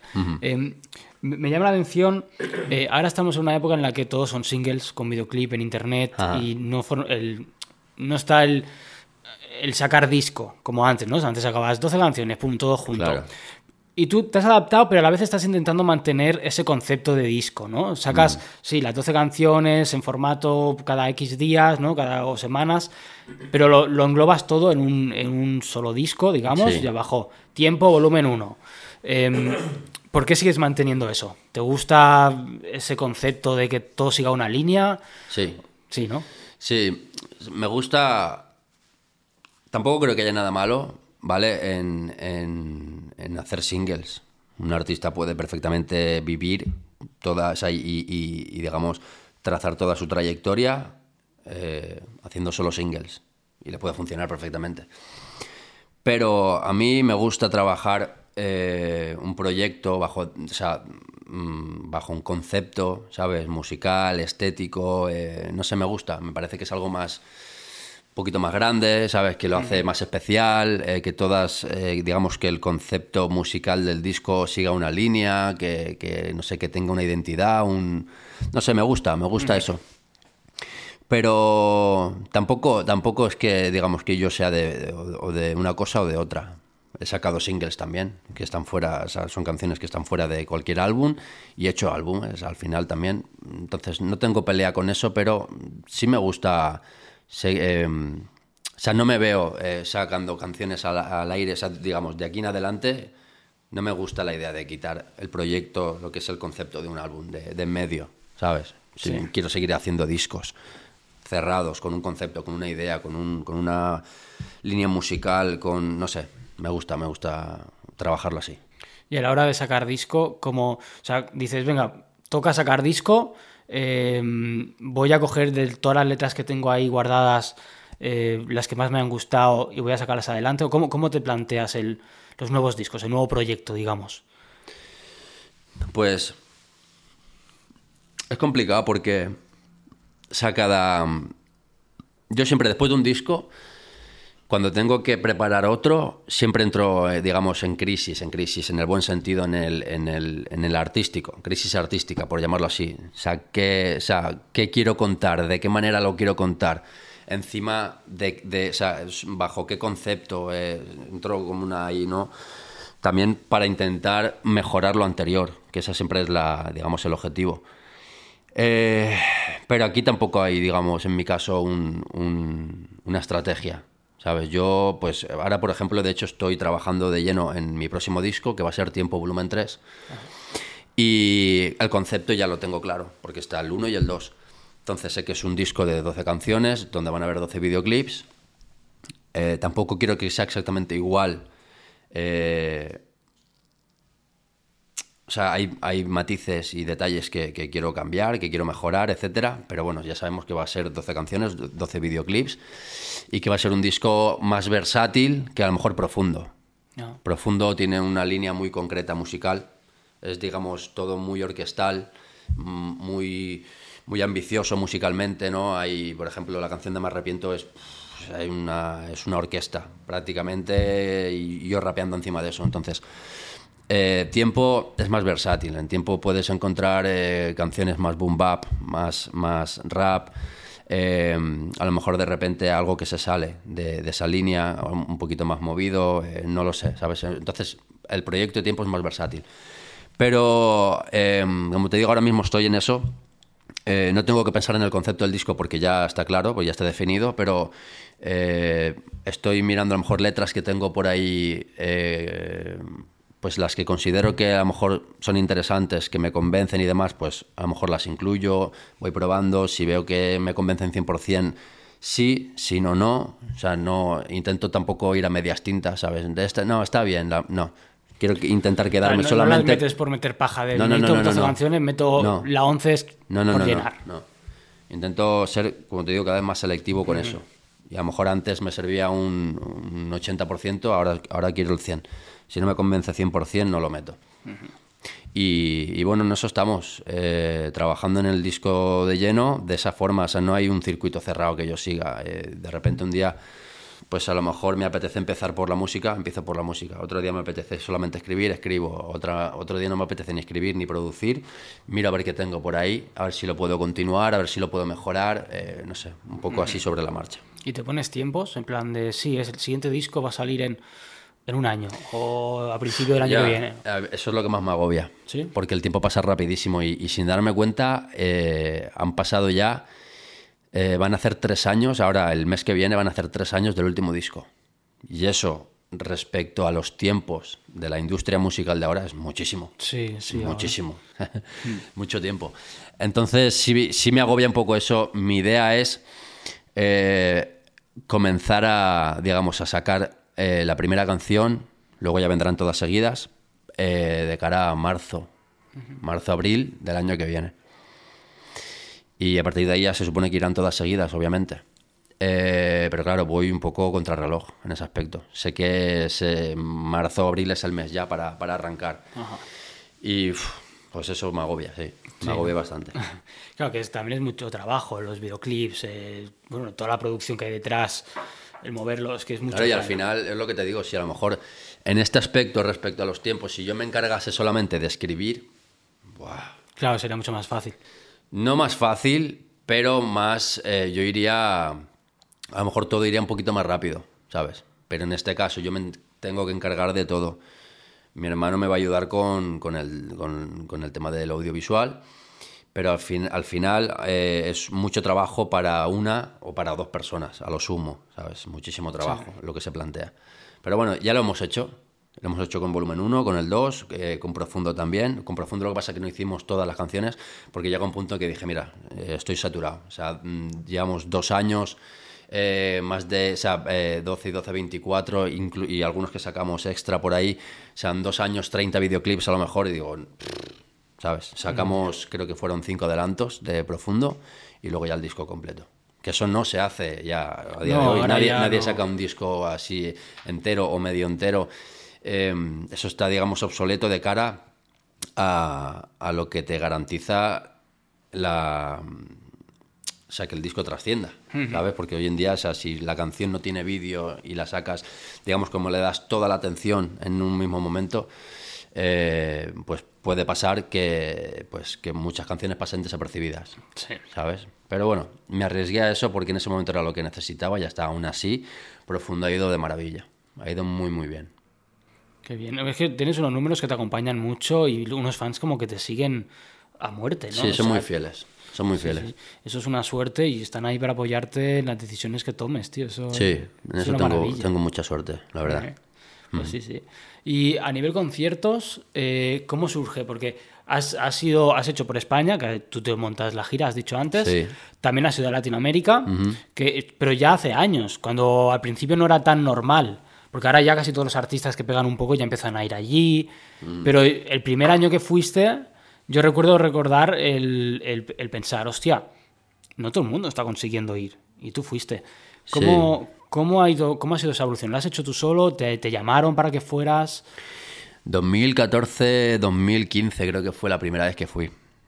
Con recién acababa de sacar un disco que se llamaba Cambiando la piel, que eso fue lo saqué en el 14 y fue pues, a- pues ahí, el 14 en el 15 a lo sumo ya fui para ir la primera vez. Me contactó una, o sea, un- dos chicas que tenían como una, una productora, una, una empresa y fui a tocar, fui a México, hice un único concierto allí en el DF. Y, y ya está. Luego, pues, eh, fui volviendo. Luego ya empecé a trabajar con, con otros, otros promotores eh, allí en México y fue, se fue ampliando, digamos, todo. Empezamos a hacer más ciudades, eh, luego de ahí pasé también, en- fui a Argentina, hice Argentina, eh, después ya metimos eh, en, el, en, en los últimos conciertos de la gira de, de Profundo, pero en, versión íntimos, porque todavía estaba todo el tema de, De la de la pandemia, y todo este rollo, todavía está eso complicado. Hicimos Colombia también. Y Perú y Chile están ahí eh, pues eh, para cuando quiera también. Quiero decir, está todo, todo atado y todo, ¿sabes? Perfectamente estructurado para, que- para incluirlos en, en- en la gira. Lo que pasa es que, claro, eh, eh, he estado estos últimos años más, eh, digamos, trabajando en el tema del libro. Ya el libro eh, ya, ya fue. Y entonces ahora pues ya toca disco nuevo y volver a girar, tanto en España como en Latinoamérica. Entonces la próxima gira es, es- será en España, obviamente, y también en Latinoamérica, pero más extensa. Ya meteremos mm, más países. Sí, que ha sido una evolución, ¿no? Ha sido Sí. testeando un poco, ¿no? Si ha ido Sí. funcionando bien, pues al año siguiente ha sido añadiendo más, exacto. más ciudades. Sí, de manera natural. o sea, Conforme íbamos viendo que había demanda, pues habíamos, veíamos muchos comentarios, mucha presión, de presión en el buen sentido de Sí, gente que se manifestaba de, de, yo qué sé, de, de- Al principio íbamos solo al, al DF, como te digo, a lo mejor pues, el- también el, el promotor de allí veía que había posibilidades en Monterrey, pues íbamos a Monterrey. Luego que a lo mejor veíamos que en Guadalajara, pues Guadalajara y al final pues cada vez que vamos al final hacemos cinco o seis ciudades allí y luego a Argentina y Colombia y tal y ahora pues ampliando poco a poco el- Claro. el, territorio. ¿Y qué tal la experiencia por allí? ¿Te mola? Bueno, estoy seguro que te mola, es una pregunta tonta. Pero ¿qué tal el ir, dar los bolos allí, con la gente de allí, tanto, tanto cariño? ¿Qué sientes, tío? A mí Latinoamérica me, me enseña muchísimo, pero muchísimo, porque eh, creo que como, como comunidad, como sociedad, o sea, tienen una manera de ver la vida, de, de entenderla, de, vivirla, para mí muy, muy interesante. Aquí en Europa somos muy conservadores, ¿sabes? Muy... Tenemos mucho miedo a mucha... Y allí la gente va con todo para adelante, ¿sabes? Y, esa energía, esa actitud hace que las cosas funcionen, ¿sabes? Y yo eso lo noto. Y los conciertos allí son una locura porque la gente se está muy loca en el buen sentido de que eh, lloran, ríen, cantan, gr- gritan, o sea, todo lo que sabes. O sea, ellos, yo noto que ellos viven mis conciertos como, como, al 100. como una terapia, realmente, como un, no sé, como una experiencia muy, muy única y, y- y yo lo vivo igual, al final, igual que ellos, porque es lo que me hacen llegar y, y es muy intenso todo allí, muy intenso. Aquí en Europa somos más fríos. Eso no significa que los conciertos de aquí sean eh, mejores o peores, son distintos. Sí. Pero eh, a mí me encanta también girar por España, o sea, coger el coche, irme con mi equipo para aquí y para allá y, y no son tan intensos los shows, porque lo que te digo, aquí los europeos somos distintos, pero, pero disfruto como un enano, ¿sabes? Yendo a, a todas las ciudades. eh, al final, no sé, es, es, eh, es como el regalo, ¿sabes? Yo los conciertos me los tomo como... O sea, durante el tiempo que yo estoy ahí encima, se me olvida todo lo demás. Y para mí, o sea, para mí no pensar es un regalo ya. Sí, ¿no? ya ves. Qué guay, tío. No, los, los- los conciertos es algo... Te tiene que gustar, porque no a todos los artistas les gusta, pero, Entiendo. pero es algo que... mm, Muy diferente y, y el vivir mm, todo como muy concentrado, mucho amor, mucha energía por uno mismo, ¿no? Mu- Mucho esfuerzo, mucho todo. Es toda una experiencia, tío. Sí. Los bolos. Es agotador también. Sí, claro. Es agotador y sobre todo porque- haces gira, ¿no? Que enlazas ciudades. Sí, allí, pues eso, entre el cambio de horario, eh, que duermes poco, que viajas mucho, que los shows son muy intensos, son largos, eh, las firmas eternas. eh, es agotador, pero es, es el gaje del oficio, de este, de este oficio, y, y- y creo que o sea, es, al final es súper reconfortante, pero sí es, es cansado. A mí, a mí sobre todo, el, el hecho de viajar, meterme seis horas en un autobús o, o 12 horas en un avión, pf, me- pf, es lo que más me pesa. Claro, Luego, los viajes canchan mucho, tío. Luego yo dar un concierto de, de cuatro horas me da igual. O estar en una firma diez horas me da igual. O sea, eso lo, lo llevo mejor. Aunque esté cansado, aunque esté reventado, ¿eh? Pero sí que es verdad que los viajes, o meterme en un coche tres horas hasta, yo qué sé, y luego volver otras tres horas, y todo eso lo llevo, lo llevo peor. Ya ves. Y una pregunta que hago y me parece muy interesante, estoy haciendo a todos los artistas, es el porcentaje que pondrías tú en tu carrera de suerte, esfuerzo y talento. ¿Cómo lo distribuirías? Suerte, esfuerzo y talento. Sí. Suerte cero Ajá. y 50 y 50 de los otros dos. Sí. Es- me, me parece muy interesante porque cada, cada artista cambia mucho los porcentajes, tío. Y, y cada uno tiene. Claro, mucha gente, por ejemplo, considera que el esfuerzo es más, más intenso, la suerte sí. Me parece muy interesante esa pregunta. Yo- La verdad. Te lo digo, a ver, es mi opinión y, y lo que yo también percibo. Yo, o sea, la, es el suerte, o sea, suerte. Eh, Es muy abstracto, ¿no? Eso. No sé, eh, la ¿qué es la suerte, tío? O sea, y el trabajo sí que sé lo que es. El talento también lo sé reconocer. Y yo creo que tengo talento y, y- y sacrificio y esfuerzo. Entonces, pues creo que es un 50-50 y eso. Suerte, ¿qué es la suerte? Eh, que se dé a lo mejor en un, en un momento dado un cúmulo de, de- de casualidades que hagan que se te abra una oportunidad para... Pues, pues yo que de eso creo que no tengo casi nada. No, no porque ha ocurrido, ¿no? no, porque yo las cosas que he conseguido ha sido con trabajo. Mm, Pico y pala, sin Pico y parar, pala, pico y claro. pala. No he tenido como oportunidades que me hayan venido de la nada, así como para...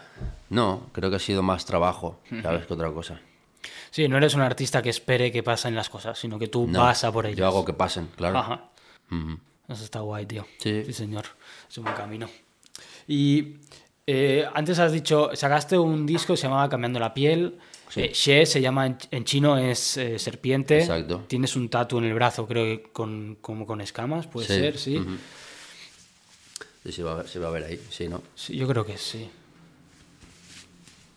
Sí, se aprecia un poco. Sí, sí. Y el tatu este de aquí del cuello, no sé si, si significa también. Es lo ¿no? mismo, Sí, ¿no? Vale, el otro día dudaba. ¿Por qué te sientes tan identificado con las serpientes, tío? No es con las serpientes como animal.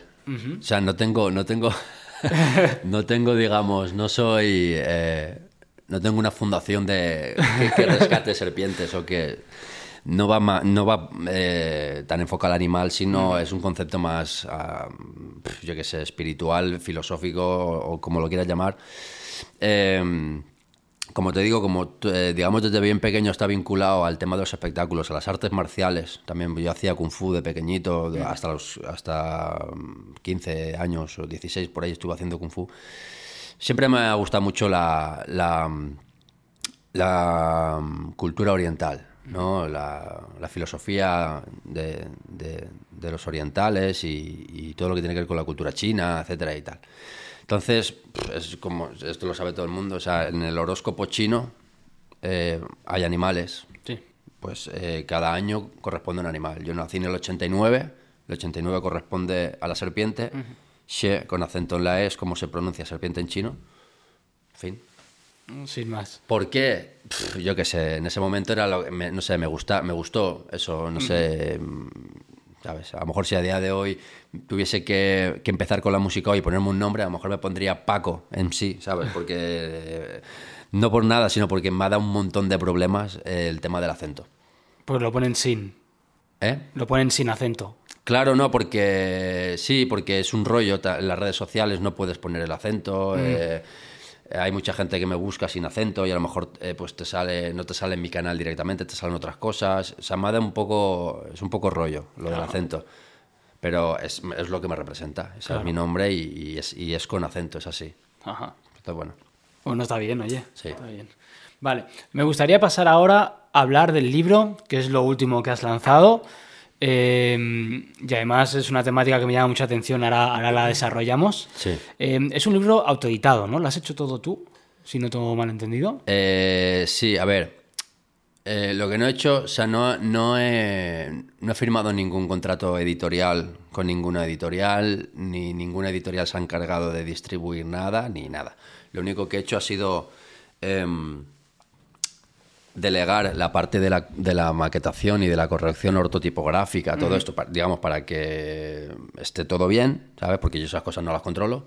Yo me he dedicado a escribir el libro y luego la parte de la corrección y eso, pero la corrección ortotipográfica, quiero decir, a lo mejor de, de faltas, de no sé, de cómo tiene que ir, etcétera, pero no de estilo. En- eso lo dejé muy claro. Yo no quería que en una editorial eh, cambiase mi manera de expresarme. Entonces, solo ha sido a nivel técnico, de, de gram- de gramática, digamos. Esto lo- lo- me lo ha hecho una, una editorial y, y ya está. Y luego yo me he encargado de todo lo demás. la portada, el diseño es mío, o sea, la idea del diseño es mío, luego ha habido un, un diseñador que se ha encargado, pues eso de pasarlo a formato de, de imprenta, digamos, para que luego se imprima bien, de, de corregir a lo mejor pues el tema de que todo esté la mayor calidad posible, etcétera, etcétera. Claro. Y eh, una cosa que me llama mucho la atención es, has ido a Latinoamérica a presentarlo. Sí. Has hecho México varias ciudades, si no recuerdo mal, y Argentina Sí. una ciudad, ¿puede ser? Dos. Dos. Córdoba y...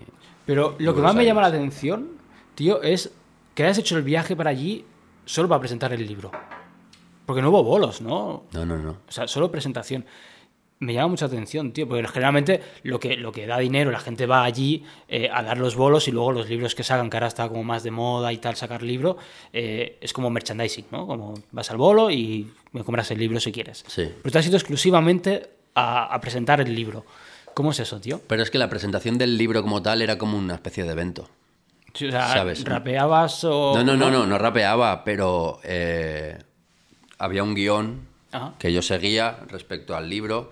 Entonces eh, lo hacíamos sobre todo, eh, yo quería que fuese como en teatros, ¿vale? Que tuviesen un ambiente íntimo, que estuviese guay, para, tra- para tratar sobre un tema que yo considero que es importante. Entonces había un guion de principio a fin y había un feedback y un, ¿sabes? No es simplemente, yo no me ponía en una mesa, eh, hola, buenas, sí, te firmo el libro y te vas, no.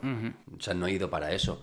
Eso se ha hecho en las firmas, o sea, hemos separado. O sea, eh, digamos que eh, por un lado están las presentaciones, que es el evento oficial de- del libro, y por otro lado están las firmas, que es donde viene la gente, que solamente a lo mejor le interesa solamente comprar el libro, se lo firmo, una foto y chao. O sea, son dos cosas distintas. Son distintas. Y ha ido bien, ¿no? Eh, yo Sí, bien, se ha vendido gente, todo, y, pero tanto, maravilla. tanto en la web como, como allí, o sea, no... Se, se han hecho dos ediciones, se han agotado en menos de un mes.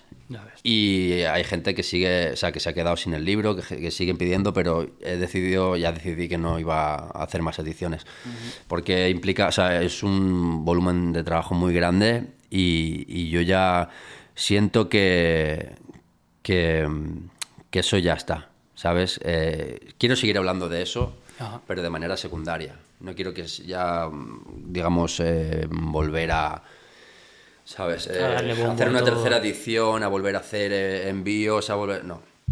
Porque yo ya estoy centrado en el, en el nuevo disco, porque musicalmente ahora pues eh, es lo que me apetece, lo que quiero hacer y, y quiero poner toda mi energía en eso. Pero bueno, sí, ha funcionado muy muy bien. La acogida ha sido brutal. Qué bueno, tío. Mm. Y otra, otro punto que me llama la atención es, el libro se llama El síntoma. Sí. Y, y cuando lees la descripción no te dice qué síntoma es, es como un poco secreto, ¿no? Al principio. Claro. Eh, de hecho, yo cuando, habías, eh, cuando vi que sacabas el libro, pues busqué de qué se trataba. Y no lo encontré por ninguna parte. Claro. La gente que fue a las presentaciones y te compró el libro tampoco sabía lo que era. O sea, fue confiando en ti, en plan, bueno, ¿qué es lo que le ocurre? ¿Qué es lo que me quiere contar? Claro. Voy a comer. Y aún así lo vendiste todo. O Sí. sea, es la polla, literal. Eh, y lo descubrí en un directo que hiciste hace poco para hablar, como dices, ¿no? Que quieres hablar un poquito del, del tema más. Eh, me metí y fue una sorpresa, la verdad. Eh, porque se trata de acuífenos, ¿no? que- Acúfenos, sí. acúfenos. Eh, que yo lo sufro desde hace muchos años y fue como, no me lo creo. O sea, la verdad es que se Claro. me puso, yo creo, cara de tonto, en plan de, hola, no me esperaba. O sea, realmente no me lo esperaba. Eh, entonces, pues me gustaría desarrollar todo este tema. Eh, cómo lo has vivido, cómo te ha surgido, etcétera. Eh, ¿Quieres contar un poco de qué se trata? Así, para Bueno, que no lo sepa. La gente que no lo sepa, pues acúfenos o tinnitus, que es lo mismo, son pitidos en los oídos. Los típicos mm, pitidos, entre comillas, que hemos escuchado todos alguna vez al volver de fiesta, de- con la música muy alta, lo que sea, te metes a la habitación y escuchas ese pi, ¿no? Pero, claro, luego hay, mm, hay matices. Hay gente que escucha un, gente que escucha como un susurro, hay gente que escucha eh, pues como polifonías, varios sonidos a la vez, hay gente que escucha un tono puro, que es mi caso. Eh, entonces, los acúfenos son eso. Eh, habrá gente que a lo mejor no le sorprenda, porque incluso si no lo tiene, piensa que es una que no es algo grave, que no es algo... Pero esto es como todo. eh, hasta que no lo tienes o tienes a alguien cerca tuya que lo, que lo tiene, no te das cuenta de lo, de lo grave que puede llegar a ser. Sí, es muy molesto. Eh, ¿cómo, ¿Cómo lo escuchaste por primera vez, tío? Pues estábamos en, en, en, la pandemia, estábamos en, esto fue en mayo del 2020. Yo recuerdo que unos días antes de que ya se quedase, eh, lo, lo, escuché, lo, escuché, por las noches. Por las noches lo empecé a escuchar, pero no le di, no le di importancia. Y a partir ya del tercer o cuarto día, eh, ya por la tarde lo empecé a escuchar y no, y no se fue, no se iba, no se iba, no se iba y, y, ahí, y ahí se quedó. Y entonces, eh, ¿qué pensaste? ¿Pensaste que era, no sé, buscaste explicaciones en tu cabeza? Yo hice lo primero que, que creo que hacemos todo el mundo uh, hoy en día cuando nos pasa algo a nivel de salud o que sea, que tiramos de Google. Eso Ajá. es lo peor que puedes hacer sí. porque solo, solo, o sea, busques lo que busques, te vas a encontrar muerte, cáncer eh, y movidas y, y es una movida.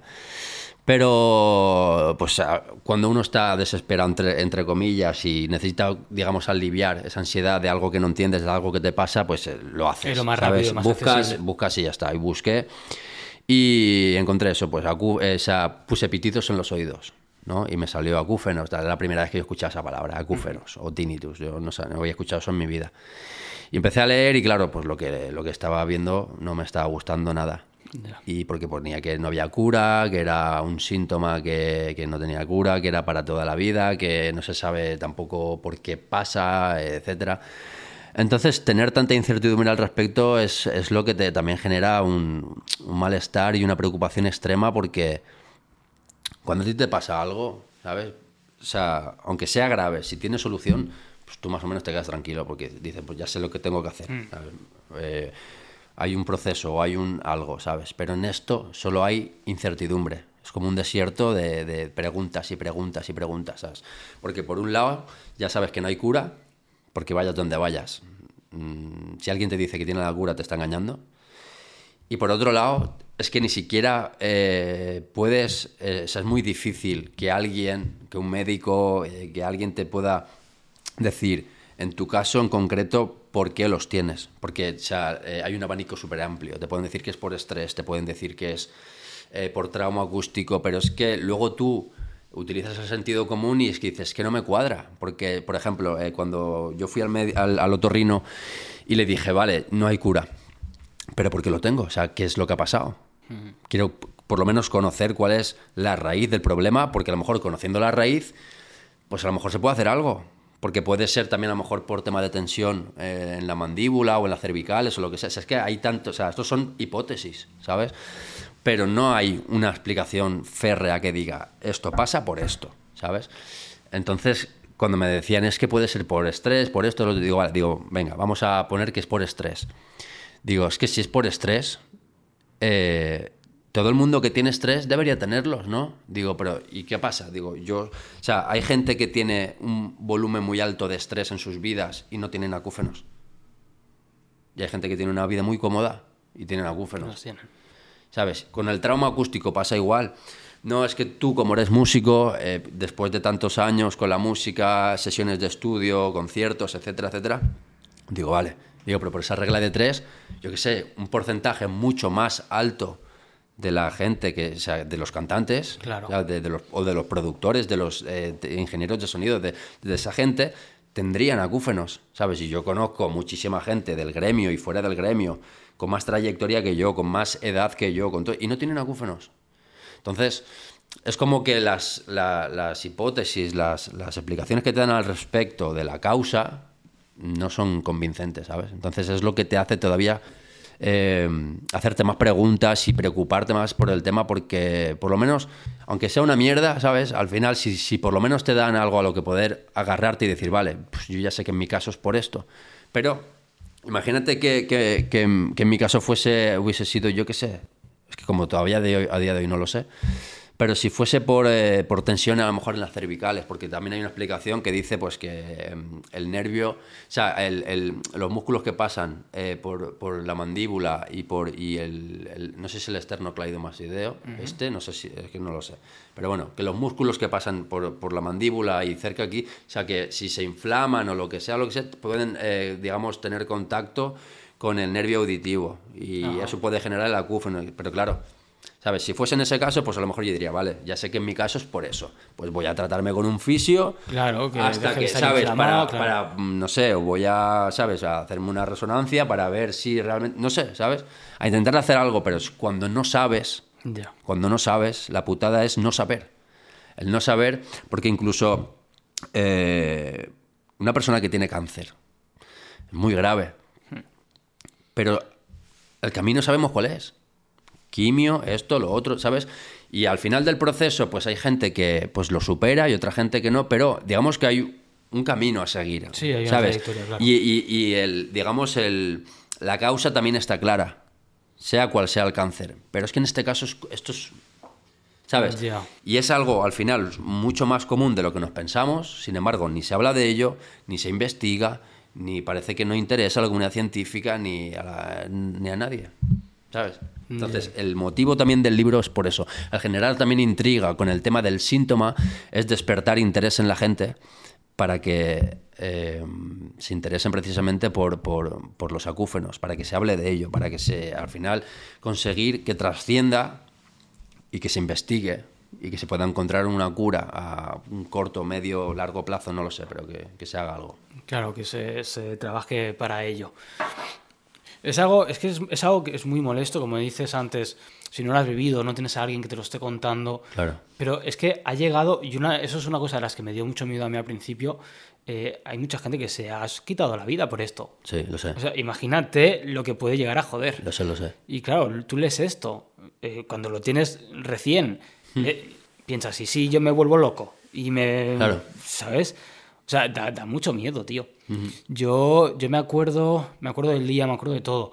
Em, yo me empecé a volver medio loco eh, al principio, porque fue como, yo me dedico a la- además como un extra, Sí. eh, pues a la música y era como, y sí tengo que parar porque esto crece mucho. Yo empecé escuchando como siete tonos diferentes en un lado y cinco en otro. Polifonía. Ahí, tal. Y no, no entendía. Y me acuerdo un día, tío, el- como tres días después de no parar, no parar, que me puse tan nervioso, nunca me ha pasado, y, y eso lo recordaré yo creo que siempre, que digo, yo no puedo con esto, yo no puedo pasarme la vida escuchando un montón de tonos diferentes en todo el puto oído, oído tal. Y me- mientras yo pensaba eso, me di cabezazos contra, contra un, bueno, un- lo de la puerta, el marco de la puerta. Sí. Yo estaba medio, ¿no? Debajo del marco.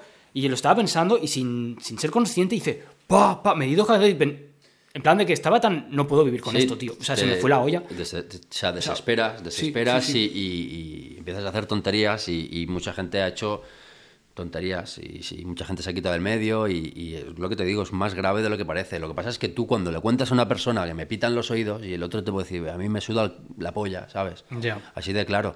Entonces, si no lo tienes, no sabes lo que es. Incluso los propios otorrinos, los médicos especializados, que se supone que están especializados en acúfenos, que ya te digo que los otorrinos no tienen ni puta idea la mayoría, eh, le quitan hierro a, tu drama, ¿sabes? Porque yo cuando fui la primera vez y le dije, o sea, después de una noche de mierda, sin dormir nada, desesperado, que quería quitarme eso de la cabeza, te dicen, sí, sí, eso son acúfenos, eso pues no, no se puede hacer nada, es lo que hay.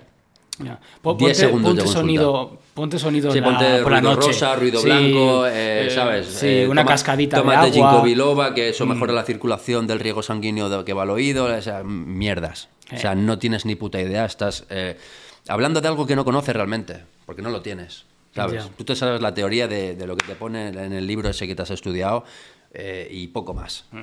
Entonces, la gravedad del asunto, en este síntoma en concreto, no te digo de otros, pero en este síntoma en concreto, la gravedad del asunto solo lo, lo sabe realmente el que lo tiene o el que tiene a alguien cerca. Sí, es totalmente cierto lo de los 10 minutos de consulta. A mí fue igual, tío. No, no, 10 minutos es demasiado. O sea, 10 yo, yo segundos, estuve, ¿eh? yo estuve, nada, o sea, es que entré, me miraron un poco, es esto, tal. Y, y ya está, no me dijeron nada más. Fui yo el que, oye, pero yo qué sé, ¿por qué es? No sé, puede ser cansancio auditivo. Yo me dedico a la música, igual es Claro. cansancio. No, no existe el cansancio. Joder, eh, la vista se cansa, ¿no? Y dicen, no, es vista cansada. Sí. Pensé, pues el oído, buscando cualquier excusa que me Claro. aliviara un poco. Cansancio en el oído. No, no, eso no existe, tal. Se te puede ir en un día, en dos horas, en 20 años o nunca jamás. Yo me acuerdo que yo no sabía que esto existía hasta, no sé, un mes antes, mes y medio antes, que un, un productor que vino al estudio se lo contaba a varios artistas que estábamos allí, ¿no? Sí. Hostia, llevo dos días con, con pitidos y, y no se me van, fui al médico y me dijeron que se me irían en unos días, tal. Y yo pensé, me acuerdo que pensé, qué putada, tío, que te pase esto. Y ya está, ahí se quedó. Y luego al nada, pues al mes y medio, yo qué sé, muy poco, me pasa, me acordé de él, fui como, hola, qué putada, ojalá se me vaya, le escribí, sí, sí, a mí se me ha ido a los días. Yo pensando, va, se me irá, voy a ir con cuidado, no escuchar mucha música, tal. Y han pasado, es que no lo sé, igual 10, 9 años llevaré con él, no sé exactamente, y no se han ido, están ahí, están ahí. Luego, como yo digo, eh, te acostumbras, eh, te acostumbras o, como has dicho tú antes, ¿no? Pues, eh, bueno, lo llevas y ya está. Mm. a mí me pasa que al final, como están siempre ahí, ahora ya tengo, creo que uno en, un lado, más, más fuerte, y uno muy flojito en el, en el otro. Solo, solo, lo escucho por las noches si pienso en él. Si no pienso en él, no, no me doy cuenta. Pero como pienso, o sea, por ejemplo, esta noche, que esté pensando en que hoy hemos hablado de esto, lo escucho y ya lo escucho toda la noche. O sea, ya dormir es una locura porque al igual pillo el sueño, ¿sabes? Escuchando Pepe, es como, qué putada, tío. Es una mierda. Vale, pues vamos a seguir, que hemos hecho así una pequeña pausa. Ah, em, nada, volviendo al tema de los, eh, de los acúfenos, siempre lo digo mal. yo digo acúfenos. Acúfenos, siempre lo digo mal, tío.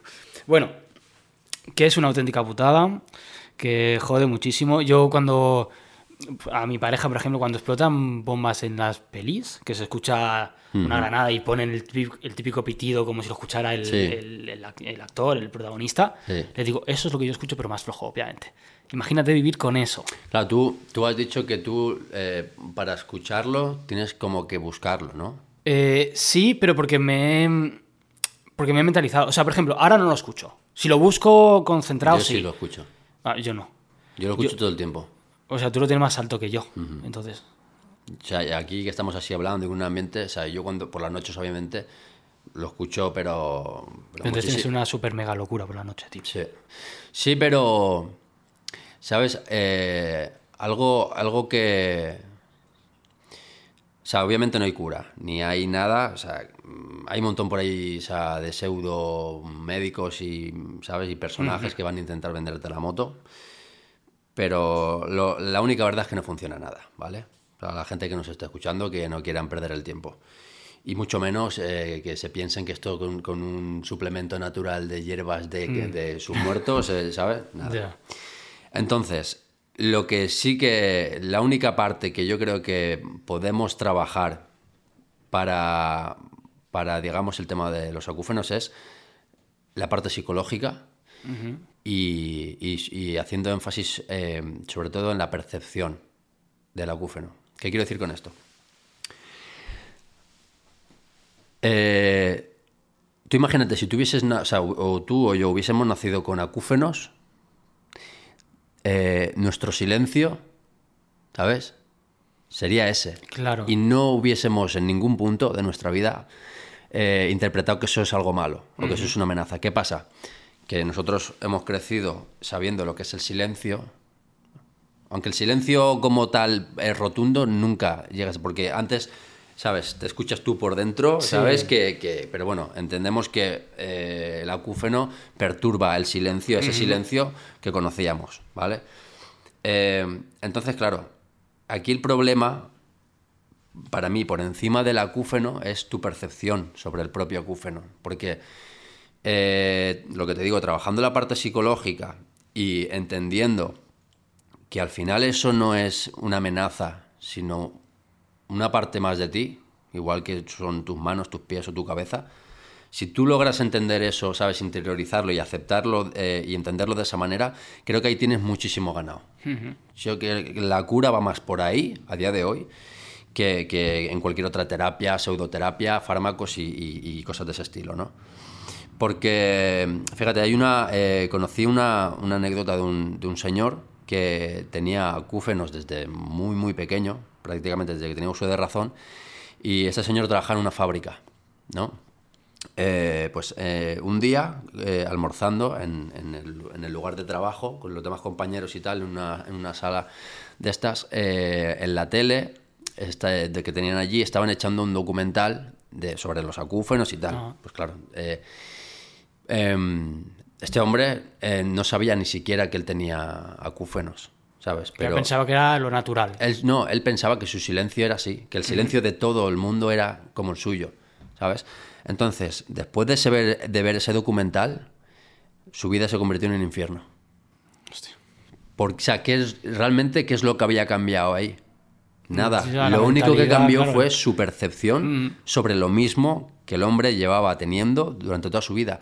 Pero claro, eh, al cambiar la percepción, alguien le dijo que eso que él tenía era algo malo. Entonces él empezó a mirarlo como una amenaza y a partir de ahí el hombre ya no, podía dormir, ¿sabes? Eh, entró en crisis en ese aspecto. Entonces por eso digo que la percepción sobre el acúfeno es súper importante porque obviamente cuando eh, tú no los tienes y pasas a tenerlos, tú eh, los reconoces como un intruso, como, un, como algo extraño, como algo que no tiene que estar ahí, como algo que te hace daño, que te molesta, etc. Pero si tú aprendes a, a, mirarlos desde ese otro punto de vista, como algo que simplemente forma parte de ti, aunque en el fondo mm, no te guste, o seamos honestos, no, esto no gusta a nadie, no es algo agradable ni mucho menos.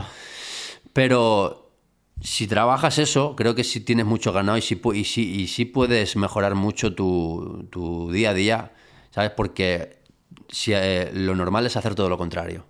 Lo normal es eh, obcecarte, o sea, poner todos tus sentidos en eso, poner toda tu atención en eso y, eso es lo peor que puedes hacer porque va a hacer que, o sea, que los acúfenos sean el protagonista de tu vida, de tu día a día literalmente y no hay otra cosa y entrar en ese bucle que yo creo que todos al principio hemos entrado ahí de manera inevitable, eh, es lo, lo, que menos interesa, ¿sabes? Entonces, yo a la gente que nos está escuchando que, que no, no, sepan eh, qué son los acúfenos, por lo menos, pues tengan ya una información al respecto, se puedan prevenir o por lo menos tengan ahí algunos, alguna idea de lo que es y, de, y del impacto que puede tener en la vida de uno.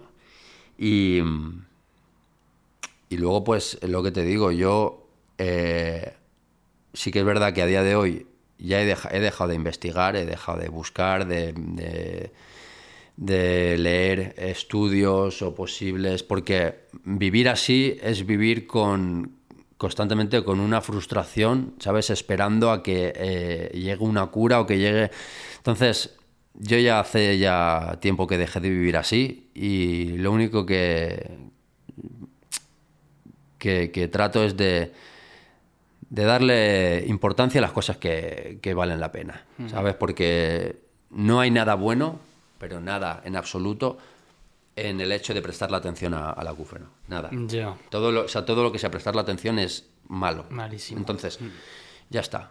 O sea, por una parte, eh, trabajar en la percepción sobre el acúfeno y por otra parte, entender que, pues que estas cosas pasan, que le pasa a muchísima gente por desgracia, y, bueno, eh, yo al final con el libro lo que pretendía era poner mi grano de, mi grano de arena en ese aspecto para que eh, se hable sobre ello, para que la gente lo sepa, que se conozca más, que sea, que sea algo que, que pueda trascender eh, en cuanto a la comunidad científica para que se investigue y que al final pues pueda de alguna manera encontrar una cura y que tengamos todos los, los que padecemos este síntoma pues un final menos amargo, ¿no? Claro, sería maravilloso, la verdad. yo, yo no busqué mucha información por miedo a lo que me podía encontrar, ¿sabes? Cuando vi que no me daban resultados, que me decían que se podía quedar ahí para siempre, al principio me albergaba un poco de esperanza de, bueno, igual en todo un año se me va. ¿eh? Ahora eso ya, por supuesto, murió, pero no quise buscar por internet mucho, ni buscar eh, métodos alternativos. No, lo dejé ahí y ya pasó. Pero igual no, no los tenías tan altos, ¿no? A ver, yo lo que te digo, yo ahora mismo no lo estoy escuchando. Si busco, busco, busco, mucho sí, pero ahora mismo no lo estoy escuchando. Bueno, para mí sería eh, como un milagro. O sea, yo, o sea, si yo tuviese que buscarlos para escucharlos, directamente es que yo, yo creo que ni hubiese hablado de ellos. Sí, ¿no? Pero es que, claro, yo los escucho constantemente. Claro, todo el rato, ¿sabes? Eh, o sea, ya tiene que ser un ambiente muy ruidoso, ¿sabes? En un sitio donde haya música o tal para no escucharlos. Y al revés, cuanto más silencio hay, ¿sabes? Más, más los no, es que, no es que suban, sino que obviamente los escuchas más porque hay menos estímulos externos. Claro, y toda tu atención se van a ellos, inevitablemente. sí, sí. Yo, el único miedo que me ha dado mucho tiempo, bueno, y creo que en el fondo sigo teniéndolo un poco, es que con los años me quede sordo. No sé si esto es compatible. Y Sí, solo escuche eso. Sí, es compatible, sí. Pues es, un- es uno de mis mayores miedos, tío. Sí, es compatible. que sí. no escuches nada en el mundo más que un puto pitido, tío. O sea, imagínate, o sea, eh, tiene que ser un infierno, colega. Sí, es compatible. Y esto, esto explica también por qué. Claro, yo eh, obviamente he investigado mucho sobre el tema y he leído mucho sobre el tema. Y yo veo que aquí hay como, como dos cosas: como que la comunidad científica o la comunidad médica o las dos están como divididas, ¿no? La mayor parte de los otorrinos, de los médicos, de los científicos apoyan la teoría de que los acúfenos son por un daño acústico, o sea, por un daño auditivo, mejor dicho, ¿no? que hay una lesión en el oído. En este caso, eh, explican que es eh, en la cóclea, concretamente, que están las células ciliadas, que son como unos pelitos, que estos, estas células van muriendo de manera natural con el tiempo, o sea, todo el mundo. Entonces, eh, puede ser que llegados a ciertos puntos, eh, llegado a cierto punto, esto comienza a, producir una pequeña pérdida auditiva asociada a acúfenos, o viceversa, o al revés, ¿sabes? Acúfenos y a raíz de eso también. Eh, pero claro, luego hay otra parte de la comunidad científica más pequeña, que esta es la parte que a mí me interesa y que también explica otras cosas, que es que dicen que eh, los acúfenos no tienen nada que ver con el oído, sino con el cerebro, con una mala interpretación que hace el cerebro del sonido.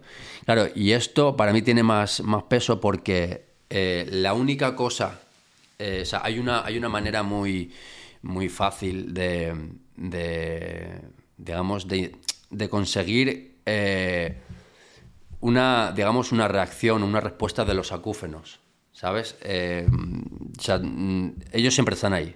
No.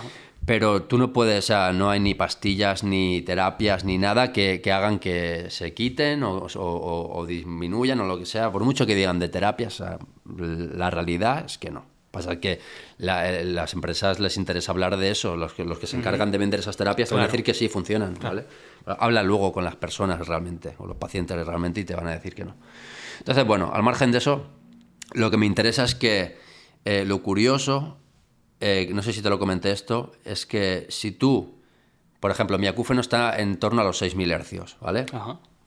Si yo me expongo ahora de manera externa a escuchar, eh, por ejemplo, ahora en el móvil ponemos eh, en YouTube 6.000 hercios, aparecerá el tono de 6.000 hercios.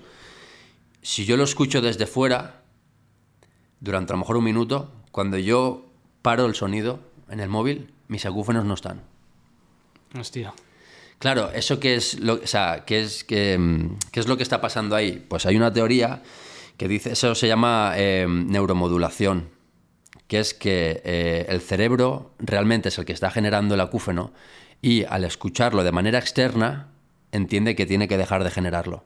Que no, hace- que no es necesario que lo genere porque lo está escuchando de manera externa, ¿sabes? Es Sí. como, o sea, realmente no tiene como lógica para nosotros, pero la, la lógica del cerebro no es la nuestra en, en muchas cosas que tienen que ver con salud o con procesos Sí. o lo que sea. Entonces ahí yo vi, ¿sabes? Una. Como. Era lo único que, que- que, digamos, interactuaba con los acúfenos. O sea, si yo. Y si en lugar de un minuto me lo pongo dos. Eh, luego, obviamente, cuando o sea, se van, pero luego vuelven. Claro. Por- de manera progresiva van volviendo y siguen donde están. Pero hay una respuesta. Eso se supone que es por la plasticidad neuronal que es como hay como un, un mini reset por un momento que el cerebro dice, vale, ¿sabes? Entonces se supone que hay una terapia que durante meses tú tienes que estar escuchando eh, durante horas al día ese mismo sonido con auriculares, ¿vale? Para de esa manera reeducar al cerebro para que deje de generar ese, ese el, el acúfeno, ese sonido. Eh, pero incluso esto, o sea, hay respuesta, digamos, inmediata, pero a largo plazo mm, tampoco hay mm, gente, de hecho yo no conozco a nadie que, que utilizando esa terapia se haya curado. ¿Sabes? Haya- hay gente que habla de que bueno, le ha disminuido, etcétera. Yo pienso que esa gente que dice que le ha disminuido lo que, lo que ha hecho es que por sobreexposición, por pasar tanto tiempo escuchando lo que, ha hecho, lo que han hecho ha sido eh, generar un- una tolerancia más alta al acúfeno. Ajá. Entonces, por, al acostumbrarse más, es como que, digamos, perciben el acúfeno como más bajo, pero el acúfeno siempre tiene la misma intensidad. Es nuestra percepción sobre él el que hace que parezca que está más alto, está más bajo. Entonces, es lo que te digo, este, este tipo de cosas, es, eh, de, de- de pruebas, es el, el que me hace pensar que realmente la comunidad científica o, de- o médica eh, está, está muy confundida respecto al origen, ¿sabes? O, o del acúfeno, porque claro, si fuese algo del oído creo que tendría una explicación más, más sencilla, pero si, si, eh, se trata del cerebro, eh, creo se entendería mejor que, que hubiesen más incógnitas al respecto, porque todo lo que tiene que ver con el cerebro ¿sabes? Es mucho más difícil de explicar, más difícil de demostrar, más, ¿sabes? Entonces, yo creo que va más el tema por ahí, el tema de los acúfenos. Sí, No tiene sentido. Tiene sentido, ¿no? La verdad es que no, no, nunca lo había pensado, pero yo creo que también me pesa más esa opción. Que sea más mental, el cerebro. Claro, y mira, y ahora, perdona que te corte ahora, eh, es que esto venía en respuesta a lo que habías dicho sobre tu miedo, que tenías miedo de eh, perder audición, de quedarte sordo y que, o sea, no escuchar nada respecto, o sea, eh, excepto el acúfeno, ¿no? Claro, eso es posible, ¿por qué es posible? Porque, o sea, eso explicaría, o sea, si, si tú el sonido, el, el, eh, digamos, anulas eh, el nervio auditivo, la cóclea, o sea, digamos todo, ¿sabes? Tú pierdes la audición, pero, pero sigue el acúfeno ahí. Esto refuerza más la teoría O sea, de que, que es no algo relacionado oído. con el cerebro, no con el, no con el propio oído, con el mecanismo de, de- Claro. del oído. Sí, sí, tiene todo, todo el sentido, sí. Por eso digo que eh, cualquier eh, avance que se haga, yo creo que tiene que ir más dirigido por ahí. A lo mejor la respuesta a todo esto no, no la tienen los otorrinos, sino los neurólogos. No lo sé, ¿sabes? A lo mejor tiene, eh, van más por ahí los tiros, no lo sé. Entonces, bueno, todo esto, ya te digo, al final, él también lo cuento en el libro, eh, es con la intención, con el objetivo, ¿sabes? De, que, de que se investigue, porque eh, yo al final pues, eh, sigo adelante, ¿sabes? Y hago vida normal y, lo soporto. Esa es la palabra. O sea, no, me- no lo hablábamos antes. Te acostumbras, yo creo que no te acostumbras, lo soportas. En mayor o menor medida, lo soportas. Eh, pero hay gente que no.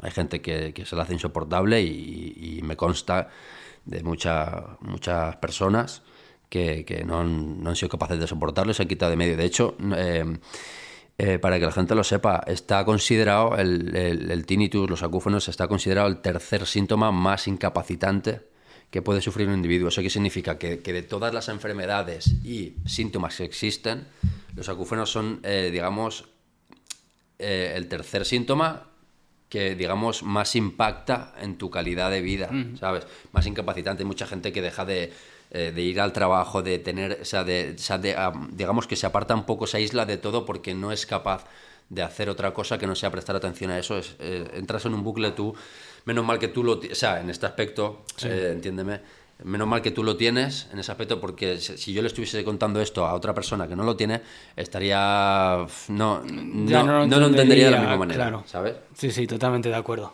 Totalmente de acuerdo. Pues a ver si ojalá pues con, con el tiempo se avance un poco, al menos en, bueno, en conocimiento. Porque bueno, al fin y al cabo el conocimiento es lo que nos puede dar puertas a encontrar una cura o un alivio o un algo. Yo, eh, ¿sabes qué pienso? Que eh, todo al final es un negocio. La salud es un negocio más. Entonces, eh, yo creo que como todavía no han encontrado la forma de...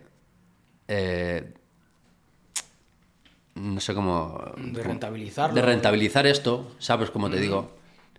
eh, pues como que no interesa.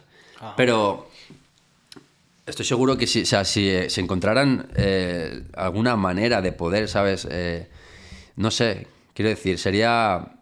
A mí me daría igual. Me dicen, em, ha salido una pastilla que te la tomas y te los quita. Vale mil euros la pastilla. Digo, dame 10. Claro, ¿Sabes? Me da igual. sí. Me la tomaría. Obviamente me parece triste que, que, so- que, digamos que la motivación de la industria farmacéutica sea esa, pero es una realidad como un templo. Y es algo que tengo clarísimo. ¿Sabes? Claro, es un negocio más. De hecho, los fármacos no están inventados para curar nada. Tú no vas a encontrar en ningún fármaco, en ninguna caja, en- nunca vas a encontrar la palabra cura. Vas a encontrar alivia, eh, ¿sabes? Pero no cura, porque a la industria farmacéutica no le interesa curar a nadie. Al revés, sus pacientes tienen que estar enfermos para que ellos vendan Claro. pastillas. ¿Sabes? Y si en lugar de tener una enfermedad tienes tres y en lugar de venderte una caja te, puedo vender diez, ¿sabes? Pero no te mueras. Ya. ¿Me entiendes? A mí me interesa tenerte vivo el mayor tiempo posible, pero. Claro, que el tratamiento vivo, sea pero largo, enfermo. claro, que no sea solo un, un cobro por su parte, sea un cobro Claro. constante durante toda la vida de La ese individuo. programada de los de la salud de. o sea, Claro. es una locura. Pero bueno, esto es otro tema ya. Sí, ¿no? Nos, nos desviamos. Pero bueno, esto, esto funciona así y esto es como, salvando las distancias, como los antivirus de los ordenadores que crean los virus para poderte, Sí. bueno, crear la necesidad de tener ese Totalmente. antivirus, ¿no? Pues ser lo mismo exactamente, Totalmente. pero de manera digital, ¿no? Eso es. En fin, entonces, saltando un poquito y dejando un poco más atrás ya el, el tema, em, lo que es escribir, em, ¿cómo ha sido la experiencia? ¿Te ha gustado eh, expresarte en ese, en ese formato? Eh, o sea, te tengo que decir, yo eh, me daba mucho respeto el, el escribir un libro, porque me parece que, claro, no, yo no soy escritor eh, como tal. O sea, yo escribo canciones, pero soy cantante, músico al final, escritor, pero, o sea, entiéndeme, ¿no? Pero me daba mucho respeto porque respeto mucho el gremio de, de los escritores de libros y, y no quería tampoco sacar, eh, o sea, que, que mi aportación a lo mejor a, a- este gremio, a esta nueva disciplina que era para mí, fuese algo mediocre o algo, o algo ¿sabes? Eh, entonces, eh, por ese aspecto, o sea, por ese lado, eh, le di muchas vueltas. También te digo que esto, el síntoma no nació con la idea de ser un libro. Yo lo, yo lo que pasa es que de la misma manera que te digo que, que la música para mí es una terapia, yo empecé a escribir cómo me sentía a modo de diario desde, que, desde aquel 14 de mayo, que empecé a tenerlos de manera constante. Empecé a desarrollar como un diario, ¿sabes? Y eso al final, cuando ya llevaba, digamos, un volumen considerable de, páginas, se me ocurrió, dije, hostia, digo, ¿y por qué no utilizo mi, experiencia, mi caso, eh, los seguidores que pueda tener para dar voz a esto, ¿sabes? Y, y que mm, entonces empecé a enfocarlo por ahí. Y, y bueno, respecto a, a la manera de escribir, eh, no tiene nada que ver. Tú piensas que cuando escribes una canción, te- una canción te obliga a encorsetarte dentro de un ritmo, de, de- de- de un patrón y, y- y además tienes que rimar, y etcétera. Eh, aquí no, aquí eres libre totalmente, no hay, ¿sabes? Sí que es verdad que a mí me gusta que todo tenga un, ¿sabes? Vaya desarrollándose en una misma dirección, que todo tenga un sentido, un principio, un desarrollo, un final, pero al margen de eso, lo que es la manera de escribir, no hay nada que te encorsete, tú puedes hacer, estirar un párrafo lo que quieras, eh, no, hay, no tienes que rimar, no hay, es mucho más libre. Y, y me ha gustado mucho, he disfrutado mucho en ese aspecto, porque he descubierto una, pues una faceta que creo que también se me da bien.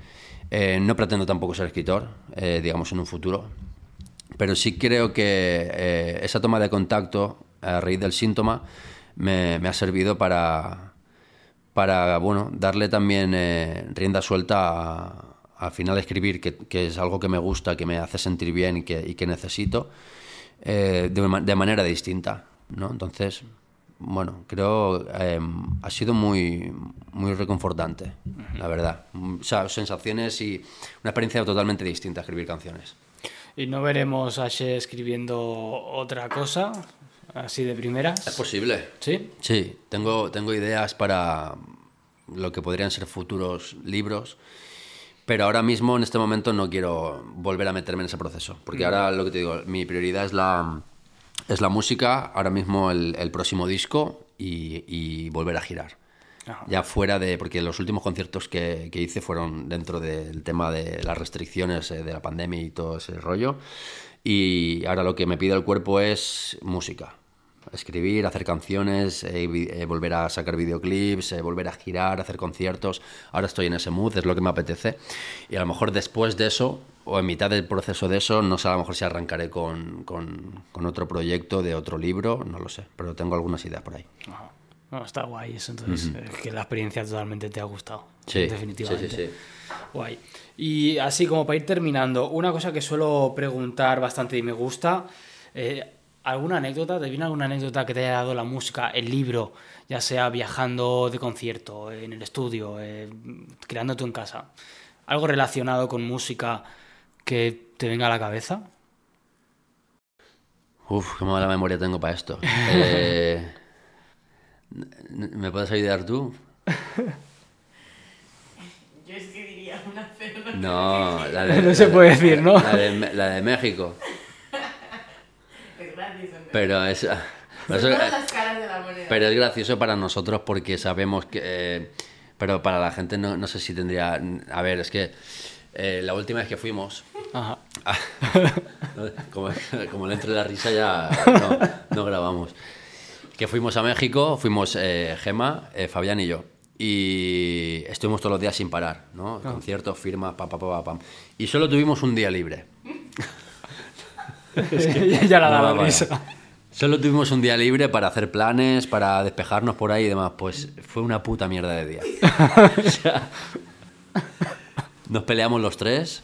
O sea, eh, digamos que estábamos los tres súper saturados, súper saturados. eh, entonces yo, yo le estaba comentando algo a ella que me había molestado, no de ella, sino de cosas mías. Y, y ella como que... Y luego Fabián tenía sus movidas también. O sea, y, y es como que discutimos, ¿sabes? Y, y nos pasamos un día, un día, un día de mierda por ahí. O sea, porque vinieron a recogernos unos amigos de Fabián y estuvimos dando... Estuvimos dando una vuelta por ahí, pero como, si, como o sea, ridículo, tío. O sea, los, los tres peleados, sin hablarnos. eh, no sé, ahora a día de hoy lo recordamos y, y nos reímos, o sea, una barbaridad con, con eso. Pero, pero fue, un- o sea, súper, súper... Era la primera vez eh, que, que nos, pelea, o sea, nos peleábamos, que nos disgustábamos de esa manera, los tres. Eh, yo no suelo tener roces con ella, la conozco desde hace ya años con un, hechizo. y y no, no, tengo, no he tenido nunca problemas con ella, eh, discusiones así, eh, y con Fabián tampoco. Esa fue la única vez, ¿sabes? Que hemos tenido así un poquito algo más, más eso. Pero también me, me- Bueno, creo que a los tres nos sirvió para, para darnos cuenta un poco de que eh, aquello nos afectó porque realmente nos importábamos más de lo que nos. de, de- de lo que éramos eh, conscientes. Y, y- y precisamente eso nos, nos ayudó a reforzar más, ¿sabes? El vínculo que tenemos entre los, entre los tres. Y, y me quedo con eso porque.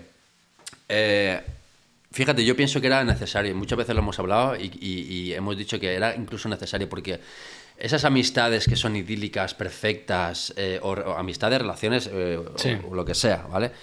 Eh, yo creo que no son de verdad, no terminan de ser de verdad porque una amistad, yo a ella la conozco desde hace a lo mejor de 17 años, desde los 15 o 16 o por ahí, hace un montón de años. Eh, nunca hemos tenido tampoco, ¿sabes?, eh, conflictos. y tal. Entonces, nuestra relación antes era, era más superficial que ahora, ¿sabes? Nosotros, a raíz de, de- Yo te digo lo que me molesta de ti y tú lo que te molesta de mí y, lo hablamos y esto y me dices y te digo. Creo que eso hace eh, más real una relación, ¿sabes? Y después de eso, eh, tú te das cuenta de si esa persona realmente era tu amigo o tu amiga o no. ¿Sabes? O de verdad le importaba, si le importaba o no. Entonces, lo que te digo, después de eso, o sea, a los tres nos afectó muchísimo. Entonces, yo me di cuenta ahí de que a mí ellos me importan muchísimo. Tanto Gema como Fabián, como Gori, ¿sabes? Eh, entonces, nos sirvió a los tres para eso. Y, y- y a raíz de ahí, eh, estamos muchísimo más unidos, nos, nos vemos más, hablamos casi a diario. Entonces, eh, es graciosa la anécdota porque ese día fue un desastre. eh, es muy larga la anécdota, pero, pero nos quedamos con eso, ¿sabes? Que, que al final nos sirvió. No, qué bueno, encontrar de una, de una situación negativa, ¿no? Muy negativa, que Sí. dices, hostia, estoy en la otra punta del mundo eh, disfrutando de una gira y de repente el único día que tengo lo paso amargado, ¿no? Sí. Con mis compañeros, Sí, a sí, sí, sí. sacar algo muy positivo y que os ha marcado para todo el tiempo de después, desde entonces, ¿no? Sí, sí, sí, la verdad que sí. Qué, qué guay, qué guay, me gusta. Sí, sí. Qué bueno, pues me, me, me gusta esta anécdota, me sirve mucho. O sea, eh, Me alegro. Chapo. Así que nada, eh, te iba a preguntar cuál es el siguiente paso, lo tenía aquí apuntado, pero bueno, durante la charla pues ya, ya ha salido, ¿no? Estás con Sí. la música, el del siguiente disco, el del Tiempo Volumen 3, Eso es. y, y nada, seguiremos ahí eh, tu trayectoria, a ver cuándo sales, si cumples las fechas que tienes más o menos Sí, esa es la estipuladas. idea. La idea es eh, nuevo disco para, para marzo del año que viene, a empezar a arrancar ahí y después ya gira por España y por Latinoamérica. Eh, va a ser la gira más extensa que voy a hacer hasta ahora, tanto en España como allí. y, y con muchas ganas ya de sacar nueva música, de volver a girar, de un poquito eso, porque el libro me ha apartado un poquito, digamos, de la escena musical. Me ha, me ha robado mucho tiempo en el buen aspecto, ¿vale? En el buen sentido. Pero bueno, creo que también la labor con el, con el libro está hecha, eh, la semilla está ahí. También ahora eh, hay que dejar que ella sola vaya haciendo también su, su progreso, su trabajo. Y esperemos, bueno, que, que la gente, pues a raíz de esto, del libro, pues eh, sepa un poquito más del tema y la gente que, que, que, digamos, no le interese, mi parte como escritor, que no le interese nada lo que tiene que ver con el síntoma, pues esté ahora pendiente también a, a mi próximo disco, que va a ser tipo el volumen 3, y es el volumen que cierra esta saga de, de tiempo. Qué bueno. Pues quiero agradecerte, tío, que hayas venido, que hayas dedicado un ratito a nosotros. Eh, siempre es un placer verte. Y bueno, más adelante, pues ojalá podamos hacer dentro de un tiempo largo, pues otra, otra charlita y nos ponemos al día. Así que, Claro tío, que de sí. verdad que muchas gracias. A ti por invitarme y, y nada, espero que ah, la gente se haya echado un buen rato ahí escuchándonos. Espero que sí, seguro. Así que, lo dicho, eh, podéis escuchar esto en Spotify, verlo en YouTube. eh, y ya está. Espero- esperamos que lo hayáis disfrutado mucho. Nos vemos en el siguiente capítulo. Chao, chao. Chao.